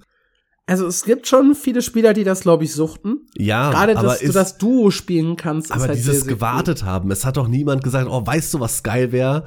Ein endloser Dungeon für zwei Spieler. Also vielleicht so fünf Leute, aber das ist doch jetzt nicht das Riesending, wo alle sagen, ja, das wollen wir seit Jahren haben. Genau das bitte. Das äh, stimmt wohl. Wobei harter äh, instanzierter Content durchaus ein Thema war, ja. Ja. Ja, ansonsten ESO 2023. Ich hatte ein Interview auf der Gamescom mit Matt Ferrer der auch gesagt hat, es läuft für ESO derzeit großartig. Der Epic Release hat ja sogar zu Warteschlangen äh, geführt. Spielerzahlen sollen sehr, sehr gut sein. Und ansonsten hält sich das mediale Interesse eigentlich eher zurück. Es fehlte dieses Jahr auch irgendwie, also habe ich so bei meinem MMO das Gefühl gehabt, einfach das Interesse an ESO. Ja, die Spielerzahlen sind nach oben gegangen. Ja, beim Epic Release gab es einen großen Peak ja, die Erweiterung Necrom war ganz in Ordnung. Nicht viel, was man dran zu meckern hatte. Aber es war jetzt auch kein Jahr, wo ich sagen würde, ESO hat so richtig abgerissen. Ich fände echt auch noch mal spannend, mit äh, Alex OS und äh, Alexos und mit äh, Amenos zu sprechen, die wir äh, Anfang des Jahres in unserem Special drin hatten. Ja. Wie die ESO 2023 so bewerten und wie sie dann 2024 sehen. Ja, das peilen wir einfach auch mal für Januar an, als äh, Projekt, wenn dann der große Reveal fürs nächste Jahr stattgefunden hat. Äh, die beiden noch mal einzuladen, wenn sie Lust haben und noch mal über ESO zu sprechen. Weil ich muss sagen, ich habe es ein bisschen gespielt, ich habe Necrom durch, ich habe das endlose Archiv gespielt, aber ich hatte jetzt nie so das Gefühl, dass ESO großen Hype durchgemacht hat. Nee, obwohl sie sich wirklich, sie haben sich dran versucht, einen Hype zu erzeugen, sagen wir mal so. Ja, und dann gab's unsere letzte Frage. Erscheint Crimson Desert noch 2023, ja oder nein? Der liebe Alex sagt, ja, Crimson Desert kommt noch 2023 raus und liegt damit natürlich daneben. Der liebe Mark sagt, Doki V erscheint 2023 noch vor Crimson Desert. Und Crimson Desert kommt vielleicht auch noch dieses Jahr, hast du gesagt. Hast am Ende dann allerdings dich korrigiert und gesagt, ja, es wird dann wahrscheinlich später kommen wegen Doki V. Jetzt weiß ich nicht, wie ich das tatsächlich bewerten soll, weil du liegst natürlich mit Doki V vollkommen falsch. Vollkommen weil das falsch. Spiel ist halt nicht mal ansatzweise irgendwo erschienen. Das ist so ein äh, süßes äh, Action-Adventure, was so ein bisschen Pokémon-like ist und für die, für die Familie sein soll, von Pearl Abyss, von den BDO-Machern, Hm. die eben auch Crimson Desert entwickeln. Ähm, hast allerdings recht, dass Crimson Desert nicht erschienen ist. Ähm, der Fairness halber könnte ich dir jetzt einen Punkt geben, dann würde es 7 zu 7 stehen. Äh, ich möchte an dieser Stelle eigentlich so einen halben Punkt verteilen, damit ich gewinne. Nein, also wir, äh, wir enden damit, dass du hier noch einen Punkt gemacht hast. Du hast gesagt, Crimson Desert kommt nicht mehr dieses Jahr. Ja, es ist tatsächlich auch so, äh, es war mir schon fast klar. Nee, ich habe im Dezember 22 war ich auf einem ähm, Event von äh, Black Desert und da habe ich mit dem PR-Chef von Pearl Abyss ein bisschen gequatscht und der hat mir dann auch noch mal versichert, äh, dass die Priorisierung momentan auf Crimson Desert liegt und Dokevi äh, dahinter kommt. Ja, da habe ich mich ordentlich verschätzt, aber die Grundaussage, du hast es gerade schon bestätigt, war richtig. Crimson Desert erscheint nicht 23. Und ich möchte auch noch mal auf den letzten Trailer zurückblicken. Wir haben da im Podcast drüber geredet, was zur Hölle wird dieses Spiel. Das Ich weiß es nicht. Das sieht so verrückt aus. Ja, also da, das hatte halt diese äh, Magni-Welt-Vibes von, von BDO. Wir wissen immer noch nicht, ob es überhaupt noch eine Multiplayer-Komponente hat. Ja. Also, ist alles möglich bei Crimson Desert gerade. Wo der, wo der Typ da einfach aus dem Himmel gefallen ist. Ich glaube, es wurden mit Schafe gewor äh, Schafe wurden Ja. geworfen. Es, es sieht so verrückt aus. Um übrigens noch mal das Ganze zu erklären, warum ich gesagt habe, es kommt 2023 raus. Pearl Abyss hatte einen Conference Call Ende 2000, also für das Q4 2022, wo sie gesagt haben, ja, wir bringen Crimson Desert noch 2023 raus. Das ist unser Plan. Und ich habe mich halt darauf berufen in unserem Podcast und gesagt, guck mal, wenn die das schon wieder in so einem äh, Call sagen vor den Investoren, dann ist das doch fast schon eine Release-Zusage. Hä? Und äh, war es aber nicht am Ende. Ich habe auch im Podcast auch gesagt, die PR hat mich angeschrieben und gesagt, nimm das mal nicht für zu voll. Aber ich habe dran geglaubt, dass sie Crimson Desert noch rausbringen, weil Pearl Abyss muss halt einfach mal irgendwann was tun. Ihr letztes großes Spiel Black Desert ist halt jetzt auch schon eine ganze Weile her. Und ja, Gut, ich sie meine. haben drei große, drei große Spiele angekündigt. Doki V, Crimson Desert und äh, ihren Shooter Plan 8. Und das ist super spannend. Sie haben ursprünglich gesagt, äh, Crimson Desert kommt 2021, Doki V 2022 und Plan 8 2024, 25. Das soll so ein äh, Taktik-Shooter äh, werden. So ein bisschen Rainbow Six oder Counter-Strike-like. Die haben auch den ursprünglichen Counter-Strike, äh, den Vize-Entwickler oder Co-Entwickler von Counter-Strike äh, Source haben sie sich äh, mit ins Boot geholt dafür. Spannend. Und ja, von Plan 8 hört man gar nichts. Von Doki V hat man dieses Jahr nur irgendwie einen Musiktrailer gesehen und Crimson Desert hat halt den einen Trailer rausgehauen. Wobei war das bei der Gamescom Opening Night? Ja, ich ne? glaube. Und das war es auch. Mehr hat Pearl Abyss da nicht geliefert für die drei Spiele. Das ist äh, traurig. Auf der anderen Seite muss man sehen, ähm, sie haben ja auch CCP-Games gekauft und in Eve ist dieses Jahr erstaunlich viel passiert für, für Eve-Verhältnisse. Mhm. Wir haben, glaube ich, drei äh, ziemlich große Updates bekommen, die auch einen Namen hatten. Sie nennen sie Add-ons, aber bei drei im Jahr weiß ich nicht, ob man von Erweiterungen äh, tatsächlich sprechen kann. Den, den Eve-Shooter, das Eve Mobile Game. Und das ist halt auch alles Pearl Abyss, ne? Was dahinter hm, steht. Ja. Ist auch krass, dass Pearl Abyss inzwischen halt wirklich mehr Geld in äh, EU&A an, einnimmt als in Korea und Asien combined. Ja. Also das ist eine sehr spannende Entwicklung. Die werden ja auch hier immer größer. Die haben ja, glaube ich, ein Studio in Amsterdam äh, aufgemacht mhm. letztes Jahr. Genau. Und ja, die haben definitiv einen westlichen Fokus für die Zukunft. Ich frage mich, wie viel von diesem, äh, wir machen unser meistes Geld im Westen tatsächlich bei CCP liegt. Und wie viel Nicht bei Black viel. Desert. Nicht viel. Ich habe jetzt den äh, Q3-Bericht von Pearl Abyss hier offen. Und Operating Revenue ging ein bisschen runter im Vergleich zum Vorjahr. Das ist der Q3, genau, ja. Da waren sie noch bei 97 Milliarden Won zu jetzt 84 bis 85 Milliarden Won also äh, Year to Year oder der Vergleich Quartal zu Quartal im Vorjahr ist ein ganzes Schritt nach unten gegangen. Hervorgehoben haben sie hier so ein bisschen Updates für Black Desert und für Eve, das 20-jährige Fanfest. Und dann hast du hier die genauen Zahlen, äh, wie sich das Ganze aufschlüsselt. 70 äh, Milliarden Won kommen durch äh, Black Desert und da bleiben äh, 15, über für Eve Online. 14,8 okay. 14, für Eve. Und EUNA machen 53 Prozent aller Einnahmen aus, 20 Prozent kommen aus Asien und 27 Prozent aus Korea. Das ist cool. 81 Prozent machen sie äh, über den PC der Einnahmen, 13 Prozent über Konsolen, nur 6 Prozent über Mobile.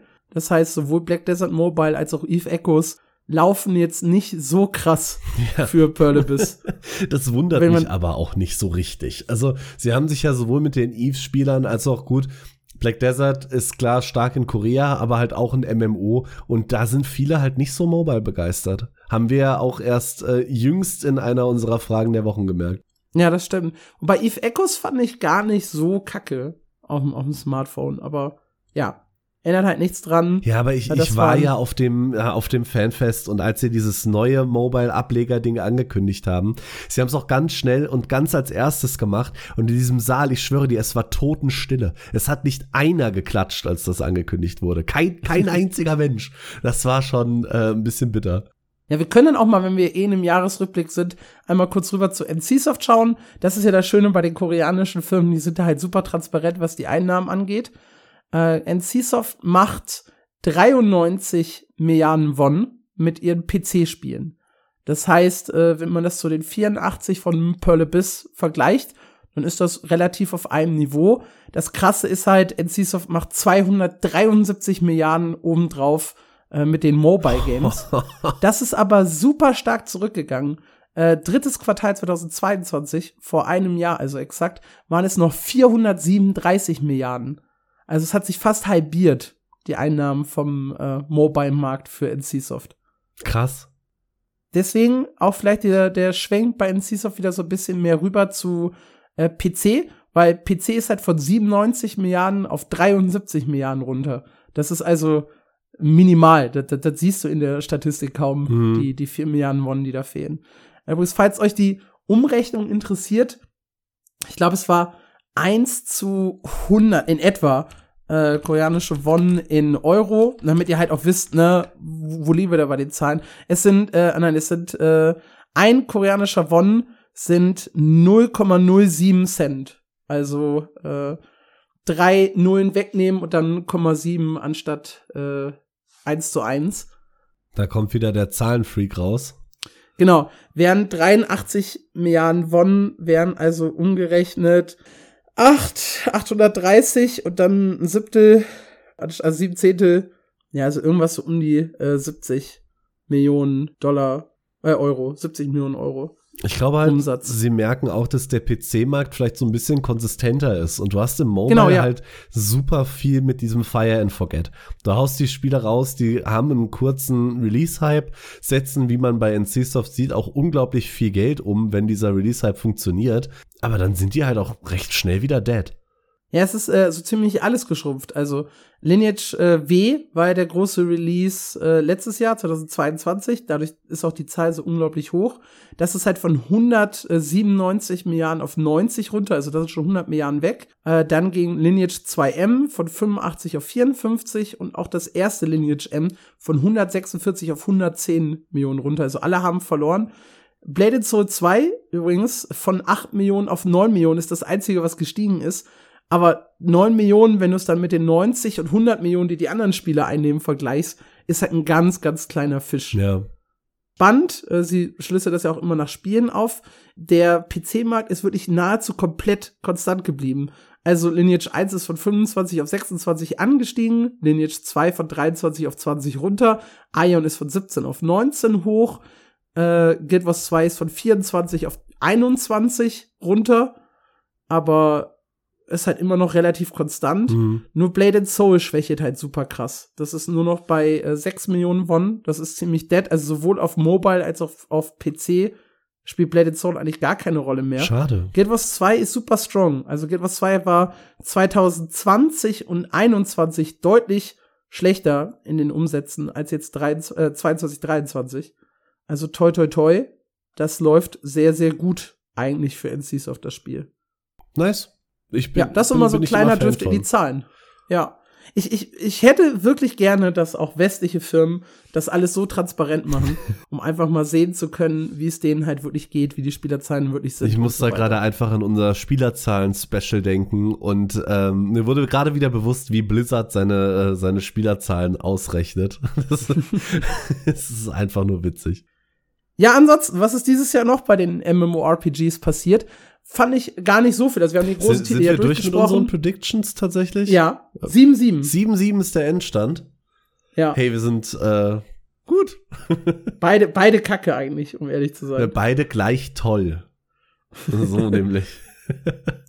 Ja, dann wollte ich noch mal so ein paar allgemeine MMORPG-Sachen äh, schnell zusammenfassen. Final Fantasy, nicht so richtig viel passiert. Nach Endwalker äh, war jetzt erstmal so ein Jahr halt äh, nach Content-Updates, die halt so ankamen, plus jetzt Vorbereitung auf Dawn Trail. Da ist halt nicht so viel passiert. BDO hatte mit Land of the Morning Light tatsächlich eine ganz coole Erweiterung. Äh, mit den Bosskämpfen mal so ein bisschen weg von den Grindspots, was ich sehr, sehr schön fand. Ni- Nicht nur die Erweiterung selber. Ich finde den ganzen Turn, den BDO im letzten Jahr gemacht hat, mehr Richtung PvE äh, Theme Park und ein bisschen weniger Sandbox, hat dem Spiel, glaube ich, sehr gut getan. Ja, sieht man jetzt zumindest in Umsatzzahlen nicht, Ja. die ich gerade aufhatte. Aber grundsätzlich finde ich es auch gut, ja. Ich habe es ja auch als, wer jetzt gerade noch ein PvE-MMORPG sucht, äh, der sollte mal dieses PvP-Spiel ausprobieren. War eine kleine Kolumne, die ich äh, im Sommer geschrieben habe Mhm. und die recht gut angekommen ist, weil es ja auch stimmt. Also man kann jetzt sehr, sehr viel Spaß als PvE-Spieler in BDO haben. Ja. Ja, New World haben wir durchgesprochen. Lotro hatte eine neue Erweiterung. Die EverQuest-Spiele bringen sowieso jedes Jahr eine Erweiterung. War kein schlechtes Jahr für die bestehenden MMORPGs, ist so mein Gefühl. Aber halt äh, nichts, was irgendwie krass Neues war, ne? Ja. Also wir haben Nischentitel besprochen, wie, wie Mad World oder sowas. Aber die großen Titel, Throne Liberty, Blue, Blue Protocol, wurden verschoben. Äh, richtig große neue Ankündigungen gab es eigentlich nur das Ghostcrawler MMO. Ashes of Creation dümpelt so rum. Das LOL MMORPG, davon hört man gar nichts. Palia, tatsächlich. Palia. So mehr oder oh, weniger. Palia. Ja, das habe ich total vergessen. Hatten wir auch gar nicht auf unserer Prediction-Liste. Nee, tatsächlich nicht. Aber die sind im Early Access. Das Ding kriegt regelmäßig Updates. Ich glaube zuletzt sogar das neue Biom, worauf ja viele gewartet haben. ich weiß halt immer noch nicht, ob das so cool war, von ihnen so, so in die Open Beta zu gehen und keinen richtigen Release-Hype zu erzeugen, sondern das jetzt einfach laufen zu lassen. Ja, Ich glaube, marketingtechnisch ist das echt schwierig, weil dadurch fehlt halt so dieser eine große Release-Moment, wo du dann vielleicht auch mal über Warteschlangen schreiben kannst oder so. ja. Weil, so blöd das klingt, auch schlechte PR ist halt PR. Ne, wenn große Newsseiten darüber schreiben, dass ein Spiel riesige Warteschlangen hatte, dann ist das ärgerlich für die Spieler, macht aber andere Leute neugierig. Hm, da ist ein Spiel, das Warteschlangen erzeugt. Möchte ich das vielleicht auch spielen? Da setze ich mich auch mal in die Warteschlange. Also. ja, aber es weckt halt schon Neugier. Wenn du ja, von einem Hype hörst, dann, dann schaust du es dir auf jeden Fall an. Und das fehlt halt bei Padia völlig. Das ist einfach so, wir dümpeln mal vor uns hin und sind jetzt plötzlich da und ja, mal gucken, was passiert. Ja, ne? genau. Bisschen schade, war aber oder ist ein süßes Spiel. Mal gucken, ja. äh, wie das nächstes Jahr noch weitergeht. Dann haben wir eine ganz kuriose Story gehabt mit Life is Feudal, wenn du dich daran noch erinnerst. Das ist mhm. so ein mhm. altes äh, Survival-MMO, das er jetzt zurückkommen wollte, mit unverschämt hohen Abo-Preisen für Tests. Und ich hatte das vollkommen vergessen, dass das äh, existierte. Also das Spiel wurde äh, wegen einem Rechtsstreit abgeschaltet vor, ich glaube, zwei Jahren, ich glaube 2021 und ist halt jetzt zurückgekommen unter einem anderen Entwickler und Publisher, der 20 Euro für ein Abo haben wollte. Und zwar musstet ihr, also pro Monat, und ihr musstet das schon für den Test abschließen, damit ihr daran teilnehmen könnt, dieses Abo. Was ich sehr frech finde, um ein Spiel zu testen. Ich hatte vollkommen vergessen, dass es existiert, bis ich bei Google Discover Werbung für Fractured, äh, für Fractured, ja genau, für Life is Feudal tatsächlich hatte. Und äh, das halt, ja, weiß ich nicht. Das sieht richtig billow aus in der Werbung. Wie so ein komisches Mobile-Game, äh, das, das niemand spielen möchte. Hm. Ich habe nicht reingeguckt, weil ich es einfach nicht möchte, das, das nicht unterstützen möchte. Aber das scheint relativ shady zu sein. Oh, je, also das neue Life is Feudal MMO, äh, weiß ich nicht, was das für eine Firma ist und warum sie das macht aber das ist, äh, ja, Longtail Games. Du kannst es halt spielen. Es will immer noch dieses Subscription. Sie haben den Preis reduziert. Äh, den ersten Monat zahlst du nur noch 9 Euro, erst danach dann wieder 20. Das wird übrigens auf der Webseite nicht ganz klar. Da steht Price 8,99 mit so einem kleinen äh, Sale hinten dran. Und erst wenn du dann halt das Kleingedruckte liest, liest du, dass das für den ersten Monat gilt. Und äh, danach dann erst äh, danach dann mehr zahlen musst. Daran erkennt dazu, man ein gutes Spiel, weißt du? Dazu erstellst du deinen Account für das Abo direkt bei Xoller, bei diesem äh, bei dieser Bezahlfirma und äh, gar nicht auf der Webseite von denen selber, was auch überhaupt nicht shady ist irgendwie. Ganz ja. weird. Ja.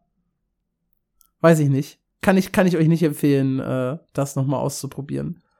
Ja, Lost Ark hat, finde ich, äh, eine schöne Turn-of-Events so in der Hälfte des Jahres gestartet, ähm, mit dem starken Fokus darauf, alte Spieler zurückzugewinnen und neue Spieler anzulocken. Weil wir hatten in der ersten Hälfte 23, hat man schon, möchte ich sagen, einen deutlichen äh, Downturn bei Lost Ark gesehen. Also die Spielerzahlen sind immer weiter geschrumpft. Teilweise auch zu einem fast bedenklichen Level, will ich fast sagen. Und seit der Mitte des Jahres gibt sich Amazon und Smilegate, die da natürlich auch irgendwie mit drin stecken, äh, sehr viel Mühe, neue Spieler wieder anzulocken. Wir hatten jetzt zum Beispiel im November-Patch, haben ich jetzt gar nicht so viel drüber gesprochen, weil es mich als äh, High-End-Player kaum juckt. Nee, aber es wurden massiv, Abgehoben. es wurden massive Änderungen an wirklich allen Low-Level-Contents durchgeführt in den letzten sechs Monaten. Wir hatten die Jumpstart-Server, um neue Leute anzulocken, äh, große Events. Der, der Buff, dass Neulinge ähm, ein Leben mehr haben, also wenn die in einem Raid tödlichen Schaden erleiden, werden sie geheilt und äh, der Buff geht auf Cooldown. Also da ist viel passiert und es freut mich auch zu sehen, dass das funktioniert, weil in den letzten, ich glaube, drei Monaten war es, ich habe die Statistik gerade leider nicht offen, äh, haben wir auch wieder einen Anstieg an Spielerzahlen. Für ein Spiel, was seit äh, zwei Jahren bald draußen ist, freut mich das immer zu sehen, weil eigentlich geht's immer nur bergab, das ist immer ein bisschen schade. Ja, ganz kurios. Wir haben in dem Podcast Anfang des Jahres auch darüber gesprochen, was unsere persönlichen Gaming-Highlights 2023 werden. Und ich habe ganz abstruse Dinge gesagt. nämlich, äh, abgesehen von den MMORPGs, die wir eh schon besprochen haben, das ist ja für mich eh das Highlight, ne? Throne Liberty, Blue Protocol und Co., auch wenn nichts davor gekommen ist, es wären meine Highlights. Hast du gewesen. etwa nicht Star Stable Online predicted? Nein. Ich habe Redfall predicted als Hui. ich mag ja, ich mag ja Borderlands als Shooter oder das ist der einzige Shooter, den ich je wirklich mit Spaß gespielt habe, wegen des Humors und dem ganzen Drumherum. Äh, war Borderlands immer bei mir hoch im Kurs und alle anderen Shooter habe ich nicht gemocht. Und ich dachte, Redfall, das könnte doch vielleicht so Borderlands im Vampir-Universum und so werden. Mhm, mh. Meine Fresse war das Kacke. also, also wirklich. Äh, ich habe, ich glaube, ah, drei Stunden gespielt und dann gesagt, nee, nee, nee, nee. Nee. Nee, nee einfach, einfach nee. nee. Das, das war schon eins der schlechtesten Spiele, die dieses Jahr rauskamen, glaube ich. Ja, also lag ich vollkommen daneben. Man hätte, es gab so ein paar Red Flags natürlich auch schon, als wir den Podcast aufgenommen haben, keine Frage. Aber irgendwie habe ich gedacht, ja, Bethesda, die, die, die regeln das schon. Die wollen ja kein Spiel rausbringen, das so hart floppt. Ja, doch. Schade. anscheinend, anscheinend kann man das schon machen, ja. Dann habe ich äh, Avatar Frontiers of Pandora genannt, weil ich Bock auf ein Avatar-Game hatte. Das kommt für uns ja jetzt echt ganz, ganz zeitnah raus. Hier könnte es sein, dass das noch ein gutes Spiel wird für 2023. 7. Dezember ist der Release für euch gewesen. Das heißt, äh, ihr werdet mehr wissen als ich, ob das Spiel gut war oder nicht. Und ansonsten habe ich gesagt, ja, passiert für mich dieses Jahr nicht richtig viel. Das waren eigentlich nur die zwei Spiele, auf die ich mich äh, sehr gefreut habe. Ich habe auch dieses Jahr wirklich kaum was anderes gespielt. Also die, die Überraschung des Jahres für mich, äh, EAFC Mobile und Star Stable Online. ja, das sind die zwei, wo ich recht viel Zeit rein investiert habe. Ich bin durch meine äh, Steam-Historie gescrollt und habe gesehen, ich habe ein bisschen Stronghold Crusader 2 Anfang des Jahres gespielt. Da hatte ich wohl äh, viel, viel Lust drauf. Äh, Uncharted Waters Origins habe ich gespielt. Das war ein MMORPG, äh, das total kacke war. Da habe ich auch ein Anspielvideo zu gemacht. Äh, das sollte halt auch so im, im Meer spielen und war gar nicht gut. Also wenn euch das in irgendeiner Art und Weise interessiert, schaut auf meinen äh, YouTube-Kanal. äh, dann Rakion. Das war mein allererstes MMORPG, das ich jetzt wieder ausgekramt habe für einen Artikel und auch für ein Special in unserem Podcast. Mal wieder den, den allerersten Titel angespielt. Äh, ja, brauchen wir nicht viel zu sagen. War kein großer Erfolg. Ich habe noch mal Swords of Legends vor dem Tod gespielt. Sehe ich hier in, in meiner ist auch Historie. Makaber, oder? Nee, ich, ich wollte es noch mal spielen. Noch mal so ein bisschen das Gefühl haben. Ja, gut. Mm, Lost Ark, äh, New World waren die Spiele auf Steam, die ich am meisten Zeit reingesteckt habe. Äh, insgesamt dieses Jahr 89 Stunden Lost Ark. Und äh, warum sehe ich denn bei New World? Achso, das war der, ah, das war der Public Test Server. Wo siehst du das aufs Jahr?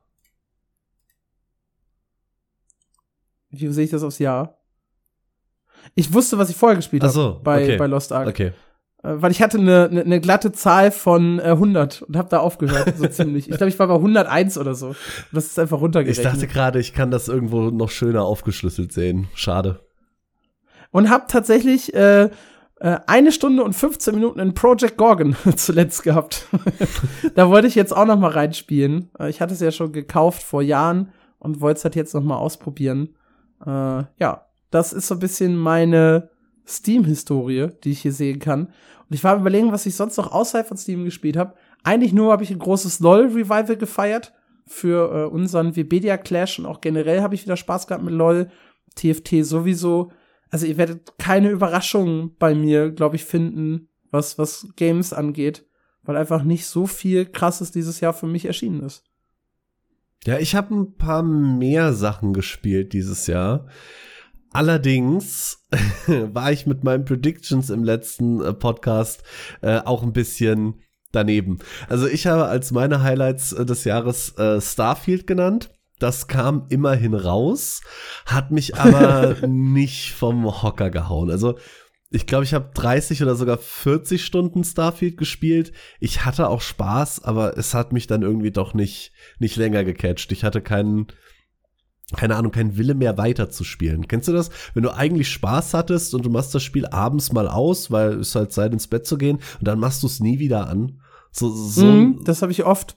Ja, den, den Moment hatte ich mit Starfield dieses Jahr. Äh, Forspoken war schrecklich. kann, man, kann man nicht anders sagen. Da hast du dich im letzten Podcast richtig drauf gefreut, also Anfang des Jahres. Ja, ich, Hast du gesagt, das wird ein richtig gutes Game für dich. ich habe mich auch giga drauf gefreut. Ich habe sogar vorbestellt und ich habe es gestartet und mein Gott, war das scheiße. Also, du hast auch hier im Podcast drüber gerantet, das weiß ich noch. ja, also, Bei was spielst du so? Bist du so richtig äh, steil gegangen da? Die Bewegung war cool, also das Movement-System, was ja auch ein großer Fokus in den Trailern war, das hat auch richtig Spaß gemacht. Den- Den Punkt möchte ich dem Spiel lassen, aber alles andere war komplett daneben. Die Story war scheiße, die Hauptfigur war scheiße, die Kämpfe waren scheiße und diese Dynamik, du, du bist ja so eine weibliche Hauptfigur, ich habe ihren Namen schon vergessen, das sagt alles. Und du redest die ganze Zeit mit so einem äh, Armreif, mit so einem magischen Reif an deinem Arm. Und wenn der mit dir redet, bleibt dein Charakter stehen. Du wirst also quasi in diesen Dialog gezwungen und du bleibst einfach mitten in dieser Welt stehen, bis dein Kackarmreif, der eh an dir dranhängt, fertig geredet hat. Boah, wow. ja. Richtig kacke. Jedes Spiel, jedes Spiel schafft es, diesen Companion, den du hast, der dir irgendwas erzählt, mit dir mitlaufen zu lassen. So ein Paimon in Genshin Impact oder so. Mhm. Aber der Armreif, den du dabei hast, der bewegt sich nicht mit. Ja, Cool. äh, Also ganz, ganz, ganz schreckliches Erlebnis. Äh, Dann hatte ich genannt Flintlock The Siege of Dawn. Da gab's einen sehr geilen Trailer, nämlich bei der, doch 2022 war es noch eine E3, glaube ich. Und äh, seitdem hat man auch nichts mehr von dem Spiel gehört. Also ich bin immer noch hyped, aber äh, es gab tatsächlich gar nichts mehr dazu. Dann habe ich genannt Atlas Fallen oder Atlas Fallen, das äh, ein, kommt von einem deutschen Entwicklerstudio. Das wurde zwar verschoben, kam aber noch raus. Und da hast du auch einen magischen Armreif, aber der war viel cooler. Der konnte nämlich mit dir reden, während du gelaufen hast. Und der Hauptcharakter Wow, war, ja. war auch nicht so anstrengend. Mir ist hat tatsächlich Spaß gemacht. So ein kleines Singleplayer, nee, war nicht mehr. Du kannst es, glaube ich, sogar im Koop spielen. Ich habe es alleine gespielt. Hat richtig Spaß gemacht. Das Kämpfen war cool. Äh, schöner Happen für zwischendurch. Äh, Perworld habe ich genannt. Das wurde verschoben auf Januar 24. Dann habe ich äh, Gord genannt. Äh, und wie, hatte ich es beschrieben? Äh, du hattest, äh, du hattest irgendwas Nettes gesagt gestern. Äh, als Mischung aus Frostpunk und Anno oder sowas, ne? Nee, Witcher. Witcher, genau. Es ist ein, ein Aufbauspiel jedenfalls, ein Aufbau-Survival-Spiel von den, äh, oder von einigen der ehemaligen Witcher-Entwickler, also sehr, sehr düster alles. Das ist im Early Access. Ich habe es bisher auch leider nur eine Stunde oder so gespielt, aber die hat Spaß gemacht. Und dann habe ich noch genannt Greedfall 2. Ähm, das wurde im Mai letzten Jahres, äh, im, im Mai 23 dann schon auf 24 geschoben. Habe ich also leider auch noch nicht spielen können. Also da war ich auch ganz schön daneben. Ansonsten habe ich Generell? Ja, genau, ja, generell. generell äh, habe ich einiges an Lost Ark gespielt. Einiges. Nein! Einiges. Ich kann äh, leider meine, ähm, meine Spielzahl aufs Jahr nicht sehen. Insgesamt seit Februar 22 bin ich jetzt bei äh, 3088,6 Stunden. Was äh, zwar nicht an, ähm, an, an äh, Solo-Menschen rankommt, wie ich heute gelernt habe, aber ist schon nicht ohne. Ich habe tatsächlich auch 150 Stunden Bounty of One gespielt. Das ist dieses äh, Spiel, wir haben im Podcast schon mal drüber geredet, wo dein Charakter eigentlich automatisch schießt und du nur läufst. So Vampire Survivors die Richtung. Da, Mhm. Das hat's mir angetan. Ich habe auch über 50 Aber über mein IEFC Mobile ja, ne? ja, mein Gott. ich habe auch über 50 Stunden in Mechabellum investiert. Das äh, Ja. ist dieser Autobattler, der sehr viel Spaß gemacht hat. Ähm, meine Freunde haben leider alle aufgehört und irgendwie ganz alleine. Ich habe im, ich bin ganz ehrlich, ich habe im Matchmaking irgendwann nur noch auf die Fresse gekriegt, weil ich eigentlich scheiße bin in solchen Spielen. Und deswegen habe ich es dann auch äh, leider nicht mehr wirklich verfolgt. Ähm, Abseits davon habe ich ein paar Singleplayer-Titel nachgeholt. Die Mafia 1 Definitive Edition habe ich gespielt. Ich habe äh, God of War durchgespielt, das erste, ähm, weil ich ja immer auf PC-Version warte. Das war sehr cool. Tja, ich habe Assassin's Creed Mirage gespielt. Das war eine sehr positive Überraschung dieses Jahr. Auch abgeschlossen weil es mal wieder so back to the roots ging. Es war so ein altes Assassin's Creed. Die Story war immer noch kacke, aber immerhin war das Gameplay dieses Mal gut. Und man konnte es so in 20, ich glaube 25 Stunden habe ich gebraucht, um es wirklich so 100% komplett durchzuspielen. Dann Richtung Multiplayer. Ich habe wieder mal ein paar Schund, äh, Stunden in Valorant versenkt. Da sehe ich leider nicht wie viele. Ich habe auch dieses Jahr, obwohl ich seit Juli nicht mehr angefasst habe, wieder über 200 Stunden in Hunt Showdown investiert. Mhm. Und äh, jetzt gegen Ende des Jahres mit den Worlds hatte ich auch noch mal so ein kleines League of Legends Comeback, aber das hat auch nur so eine Woche gehalten. Das, das war so mein Spielejahr, glaube ich. Ja, was unser Spielejahr 2024 ausmacht und was unsere Predictions angeht, da gibt's dann, wie gesagt, noch mal eine extra Folge zu. Ähm, ich möchte an dieser Stelle noch einen kleinen Zahlenrückblick für MMO News selber machen. Da, da freue ich mich schon die ganze, die ganze Folge Zeit drauf. Ne? Ja. ja. absolut. Ja. Wir hatten ein äh, crazy Jahr ich möchte an dieser Stelle noch mal sagen, äh, ich habe halt ja auch so ein paar persönliche Ziele ja mir gesteckt und am Anfang war ich halt sehr sehr euphorisch und habe gesagt, ja gut, die ersten Folgen liefen schon ganz ordentlich. Wir haben ja beide auch Twitter Reichweite. Ich habe über 1000 Leute, die mir folgen. Ich glaube, du warst auch an die 900. Mhm. Äh, da habe ich gedacht, naja, realistisch werden wir schon in diesem Jahr irgendwo bei 1000 Aufrufen pro Folge landen. Ich habe die 500 für Sommer angepeilt und die 1000 für Ende des Jahres. So optimistisch war ich. Und muss halt an der Stelle sagen, da sind wir noch ein ganzes Stück weit weg, was wahrscheinlich auch daran liegt, dass wir halt einfach super nischig sind mit unseren Themen. Ja. Wir hatten aber nichtsdestotrotz sehr viele Erfolge und wir haben auch eine sehr, sehr positive Kurve nach oben. Also wir haben im Januar angefangen äh, mit 696 Aufrufen insgesamt für den, für den gesamten Monat sind dann im Februar schon ein ganzes Stück nach oben gegangen mit 1294, also fast verdoppelt. Und dann kam der crazy äh, New World Teil im März. Ich weiß bis heute nicht, was da passiert ist.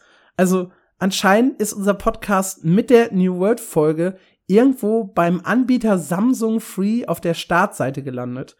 Und äh, wir haben insgesamt über Samsung Free 2378 Aufrufe im ganzen Jahr und dieses New World Special hat 2435 Aufrufe und wirklich nahezu alle Samsung Free Aufrufe gingen in diesen New World Podcast und in die Fol äh, Folge davor und die zwei Folgen danach. Die sind nämlich auch super eskaliert. Also diese 2435 Aufrufe von New World, das ist halt Lichtjahre entfernt von dem ganzen Rest, was wir hier äh, gesammelt haben an, an Aufrufen und hat auch die Folgen drumherum gepusht. Also die äh, mit in den Top 10 aller unserer Folgen ist halt eine Woche später Folge 5. Ähm, eine ganz normale News-Folge mit Bless Global im Titel. Also es wird nicht der Titel gewesen sein, der die Leute angelockt hat. Äh, mit 557 Aufrufen unsere viert erfolgreichste Folge und auch die Folge davor, Folge 4, was ist eigentlich der perfekte Release-Zyklus für MMORPGs, ist mit 540 Aufrufen noch in unserer All-Time Top 10. Nice. Schön ist aber, in unserer All-Time Top 10 sind auch Folge äh, 20, 22 und 24, also die ziemlich genau letzt oder unter anderem die letzten Folgen, die wir halt gemacht haben. Und man sieht einen klaren Boost darin, dass wir das System gewechselt haben. Weg von den Specials hin zu regulären Folgen. Die regulären Folgen kamen immer schon einen Ticken besser an. Ausnahme war das New World Special und Ausnahme war das äh, ESO Special das mit 530 Aufrufen ebenfalls auch in den Top 10 ist. Und wie gesagt, auf Platz 2 haben wir derzeit mit über 800 Aufrufen Folge 22 und auf Platz 3 Folge 24 mit 650 Aufrufen. Das heißt, das sind, äh, also ihr seht schon, ne, über 840 und 650. Das sind die Plätze hinter dem New World Special mit 2435 Aufrufen. Das ist super, super crazy. Noch in die Top 10 geschafft hat's das Special zu New World äh, und zwar das zweite Special zur Erweiterung. Ihr steht also so ein bisschen auf New World. Ein bisschen. Äh, und die Folgen äh, 4 und 13, also wir hatten schon Folge 13 ist noch mit drin. Guild Wars 2 bekommt die beste Erweiterung aller Zeiten. Das war äh, ein bisschen ja, aggressiv getitelt von mir, weil ich halt Bock auf den Turm des Zauberers hatte.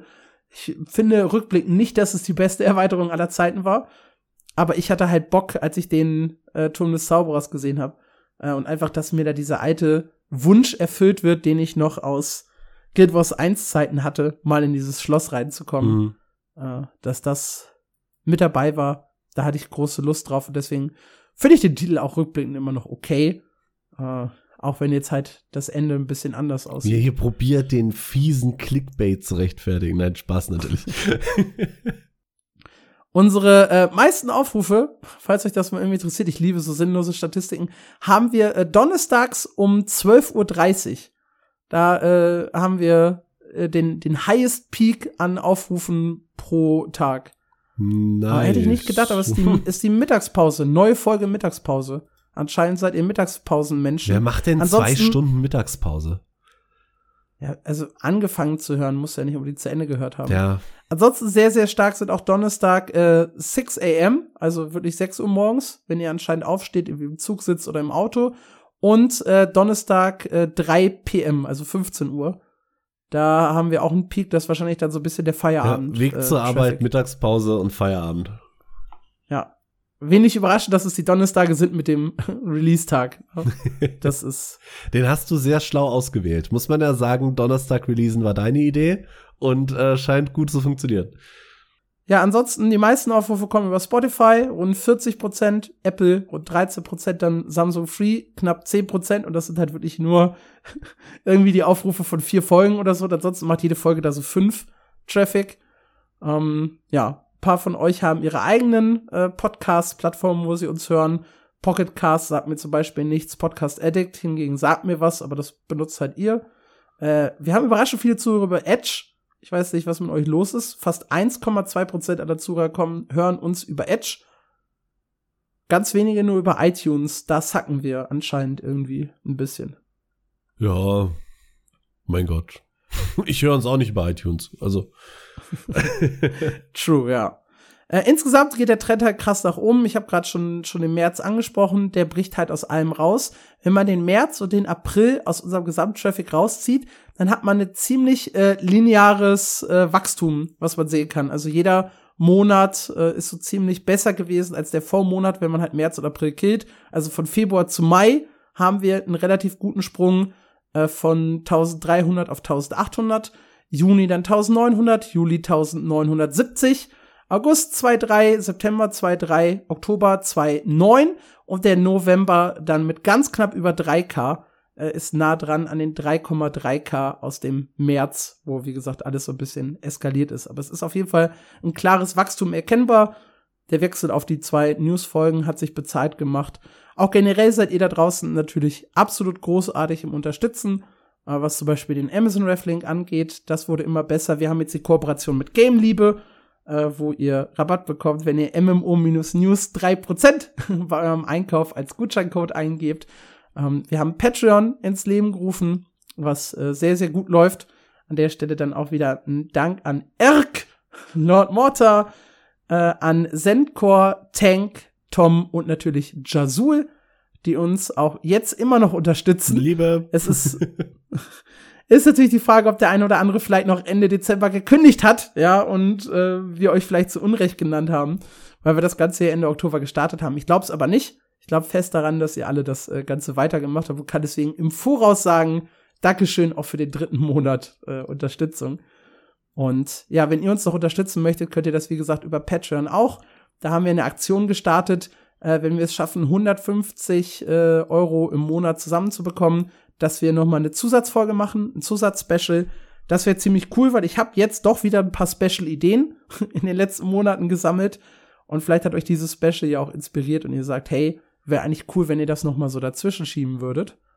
Und ja, wie gesagt, 53 Folgen habt ihr von uns bekommen dieses Jahr, was sehr, sehr krass ist, wenn man bedenkt, dass das Jahr 52 Wochen hat. Ja, Da können wir uns mal auf die Schulter klopfen. können wir. Hiermit äh, virtuell auf die Schulter geklopft und auch jedem einzelnen von euch, der sich alle 53 Folgen gegeben hat. Das muss man äh, an der Stelle ja nochmal sagen, weil ohne euch gäb's die ja gar nicht. Das ist richtig, ja. Hätten wir nur 10 Zuhörer, weiß ich nicht, ob wir wirklich jedes Jahr was produzieren würden. Jede Woche. Äh, jedes Jahr, jede Woche. Für zehn Zuhörer gibt's dann nur noch eine Folge im Jahr, tut mir leid. ja, richtig, ja. Nur unsere Predictions und dann Ende des Jahres die Auflösung und dann wieder eine äh, Prediction.